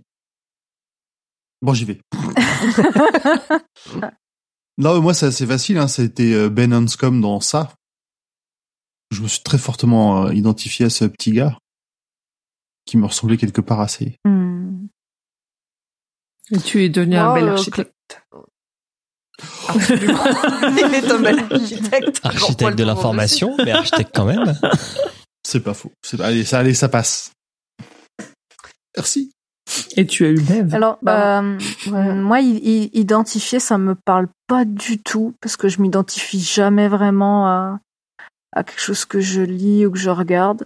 Par contre, je suis une fan de Randall Flagg et de la poubelle. Ça, c'est pas une nouveauté. enfin, des, des persos en général euh, badass ou complètement tarés, euh, c'est pas compliqué et, et qui souffrent et tout ça. C'est un peu ma marque de fabrique de perso préférée. C'est ton fond de commerce. Ah, ça, des persos qui souffrent, on est servi. hein. Oui, exactement. Et euh, il y a eu un mème euh, qui a tourné plutôt dans, dans l'univers des mangas et des animes où tu avais un diagramme de veine avec tes personnages où tu devais imaginer si si tu les faisais souffrir, si tu le si tu les faisais tomber amoureux ou si tu les faisais rire. Et euh, moi en fait j'ai j'ai fait ce truc innocemment et en fait j'ai tout mis dans souffrir. Je me suis dit Hum, il y a un truc Ouais, là. ouais, il y a un pattern. Innocemment. Il y a quelque chose qu'il faudrait peut-être travailler, mais J'ai juste mis une bombe, je comprends pas. Mais effectivement, j'aime voir les personnes, euh, enfin les personnages qui souffrent. Voilà. Dans les fictions. oui, oui, oui, non. En, en- Et mais ceux qui alors- sont dans ma cave. En- en- en vrai, je, Dans les livres ou dans les caves, mais pas de pas dans la rue. je, je vous rassure, euh, en, en vrai, euh, pas trop. J'aime plutôt euh, que les gens soient heureux globalement. Et bah, Wham, je suis un peu comme Urge, je me suis pas identifié. Par contre, je me suis attaché à Larry. Bon, ça c'est pas Hmm. Underwood. C'est pas un... J'aurais aimé être. Larry Underwood. Voilà. Et euh, j'aime bien Roland. Et Eddie. Les deux. Je les aime bien, les deux de la tour sombre. Mais euh, le ouais, Roland, euh, plus on avance, euh, plus vous l'aimez pas, et plus moi je, je l'aime bien. Et moi, c'est- moi, c'est moins- moins pire qu'au début, je dirais, parce que là, il, com- Non, il moi, j'ai commence pas à de problème avec- souffrir. J'ai pas de problème avec euh, avec Roland non plus globalement. Non, non, je trouve qu'il est Ouais. extrêmement bien écrit. Euh... Après, ouais, en effet, c'est une question de sensibilité. Parce que, pareil, je j'ai pas l'impression de m'être déjà identifié. Il y a des personnages qui m'ont beaucoup touché et je pense que euh, euh, là, bon, je suis en boucle sur la Tour sombre, donc euh, moi, Jack de la Tour sombre, c'est euh, un de mes personnages préférés, je pense. Euh, après, c'est en effet une question de sensibilité parce que je pense que Roland, en, en en, en ayant ce week-end un peu récapitulé tout le cycle, je me dis c'est vraiment un personnage qui est très très bien écrit et qui est très complexe et, euh, et j'ai hâte qu'on boucle le cycle pour un peu revenir, prendre le temps de tous revenir ensemble sur euh, sur l'évolution de tous ces personnages euh, sur euh, quand même euh, pas mal de temps quoi. Et je et non, non, un personnage que j'avais adoré, alors je me suis pas du tout identifiée mais euh, un de mes préférés, je pense que c'est Charlie justement. Ok. Moi, je dirais que c'est euh, bah, justement dans ce recueil, euh, le Pete. Dans le... Non, c'est Pete qui s'appelle? Dans le l'histoire héros du tome 2, de la, de la deuxième histoire, Oui. ouais. Ouais, c'est Pete, ouais. Oui, c'est ça, Pete. Euh, bah du coup sur le côté, euh, comme je le disais dans l'épisode précédent, procrastination, être convaincu qu'on va quand même s'en sortir alors que clairement le mur il est à 4 cm. De se dire non non mais ça va passer, je vais quand même tourner au bon moment. Non non, je, je dois avoir lu découverte 500 de la pages pour demain, et- c'est bon, ça va le faire. C'est ça, non mais voilà, c'est exactement ça. Je l'ai fait toute ma scolarité. Euh, comme je disais, j'ai écrit mon mémoire en trois nuits alors que j'avais euh, un peu plus d'un an pour le faire. Euh, bon voilà, pour ce genre de choses. Et euh, pour euh, des raisons trop nulles, euh, je me suis aussi identifiée au début du bouquin de sur Jessie. Je me suis identifiée à Jessie qui se pose des questions sur son couple. Parce que bon, euh, à l'époque j'étais dans un couple où ça allait pas bien. À l'époque, Et, j'étais attaché euh, au lit, J'étais attachée au lit et pour lire, c'était pas pratique. au fin du fond d'une maison à Berck. euh, En plus, je devais prendre des notes. Attaché à un pieu, c'est c'est vraiment pas vraiment idéal. facile. Il n'y a pas encore d'assistant vocaux. Donc j'ai-. L'assistant vocaux, euh, ouais, marchait pas, euh, vraiment. J'ai totalement compris ce que vivait Jessie à ce moment-là. Non, c'était Et le là, il y a un mec après qui arrive avec un collier de bites dans la chambre. Bon, le Pas-de-Calais. Je veux dire, le Pas-de-Calais, Bah, on a l'habitude. On va encore avoir des problèmes.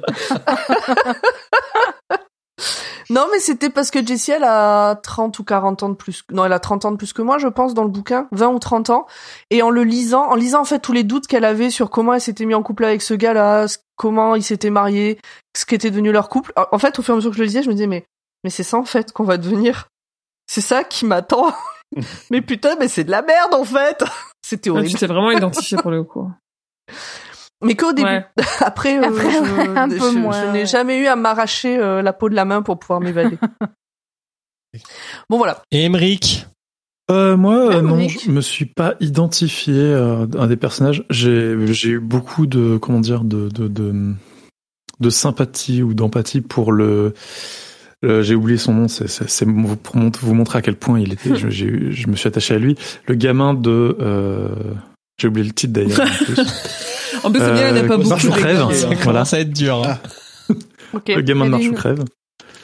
Ah oui. Ah oui. oui. Euh, Je me souviens de Garati, mais c'était pas Garati. Ah non, Et, c'est la Gareth, euh, et je me suis euh, pas Ah, attaché à, à Larry Underwood dans euh, dans le fléau. Non, c'était plutôt Nick Andros où j'étais. euh, Oui. je me, je, Ah oui. je le, enfin, j'étais- c'était euh, c'était mon c'était mon poulain. C'était lui que je voulais voir gagner à la fin. C'est vrai qu'il était bi- bien, euh, Nick Andrews. Sacré Nick. Des bons personnages dans le fléau, ouais. Ouais, ouais. Et oui, c'est ça, j'avais raison, c'est Garati, hein, le mec Ouais, c'est dans Garati. Marche ou crève. Le mec. Bon. Euh, vous êtes fort parce que moi, les Écoutez- prénoms, c'est une Non, catastrophe. mais c'est clair. Je me souvenais même pas qu'on ait fait marche ou crève. Oh Là, il y a des trucs. était là ou pas, non, mais si. Non, j'étais pas là. là. Bouleversé. Non, non, si je sais parce Ah, qu'il y a parce l'histoire que de, euh, de Julien Pomme sur Marche ou crève et tout, mais euh, euh, en vrai, attends, c'est les- c'est tout à l'heure Julien quand t'as dit euh, qu'on avait classé les langoliers, je me suis dit putain, on a fait les langoliers quand je m'en souviens pas. Je, toi spontanément, je ne serais pas souvenu qu'on avait fait les langoliers. Ah si. Je me souviens avoir revu le film, mais euh... Bah, c'est pour ça que t'as revu le film. bah ouais, mais T'as vu le meilleur du coup. non, non, mais vu que je relis pas, je, je relis que le que la crème de la crème, tu vois. Donc le fléau et la tour sombre. et Shawshank. C'est vrai que t'avais relu, ouais. Bon, je pense qu'on a fait le tour de ce bouquin. Je pense qu'il est temps de le fermer.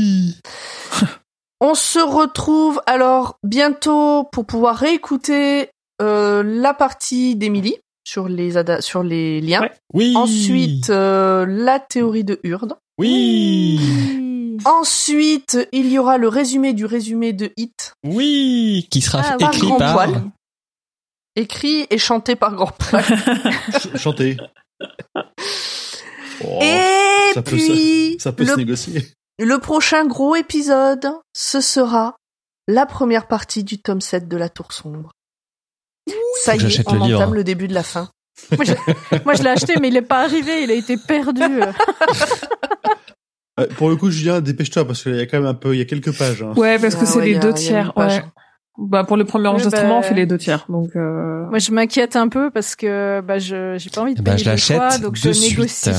après c'est Parce que c'est très la très blague qu'on fait sur le, notre chan euh, privé, mais à chaque fois je dis j'ai pas acheté le livre. J'ai pas acheté le livre. oui, j'allais le dire, ça devient un running gag. Non, parce euh, qu'il est très très bien, il se lit très facilement, mais ça reste quand même beaucoup de pages à lire. Mais il est vraiment, euh, c'est, c'est. Bon, alors j'allais dire c'est du petit lait, mais non, parce qu'on a dit tout à l'heure que le petit lait c'était peut-être pas très bon. Non, Ah non, non, c'est le lait de poule. Le lait de poule. bah c'est du petit lait. Euh, le livre audio en français s'écoute très très bien.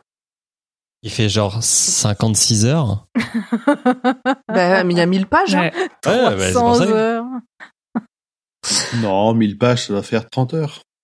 Ah, 36. Je vais vous dire ça Ouais. tout de suite. Plus, à mon avis, plus. Par le, en plus c'est le nouveau lecteur, Qui dit plus, qui dit moins le nouveau Oui, c'est comédien. le nouveau ouais. lecteur bah, qui a fait euh, ouais, le 6 et 7. C'est bien, tu vois, on n'a pas trop digressé jusque-là. Il a fallu qu'on dise au revoir à tout le monde. et 33 pouf, heures. on, on commence l'enregistrement de la tour sombre. Alors, Roland, où il est? 33 D'ailleurs, heures. euh, maintenant sur Amazon, le, la clé des vents est présentée comme le tome 8. En fait, il est sorti Oui. en huitième, Mm. mais il se place dans les stores Ouais, entre ouais, le il 4 et le 5, quoi. Mais euh, il y a des gens qui sachent et des gens qui sachent pas. Mais c'est ouais, c'est Hmm. par ordre chronologique. C'est le huit, huitième tome, mais c'est pas le tome numéro 8. De toute façon, vous comprendrez pourquoi il se place à ce moment-là. Allez, hop, 10,99€. Bon allez, on va se faire des bisous. On va dire que euh, euh, le label c'est Podcut, qu'on a un Patreon. euh, ça nous sert entre autres potentiellement à acheter des bouquins. Euh, Ou des adaptations que- pourries. Ou des adaptations pourries sur Prime ou ailleurs d'ailleurs. Pas pourri, arrêtez. Bref. Euh, rejoignez le Discord pour papoter parce que c'est cool. Oui. Et Mm. puis euh, des bisous euh, sur les réseaux sociaux, on est là. Et puis bah, euh, à bientôt. Salut. Ciao, ciao. Des Au bisous. revoir. Ciao, Bye, ciao. bye. Bisous. Bye bye.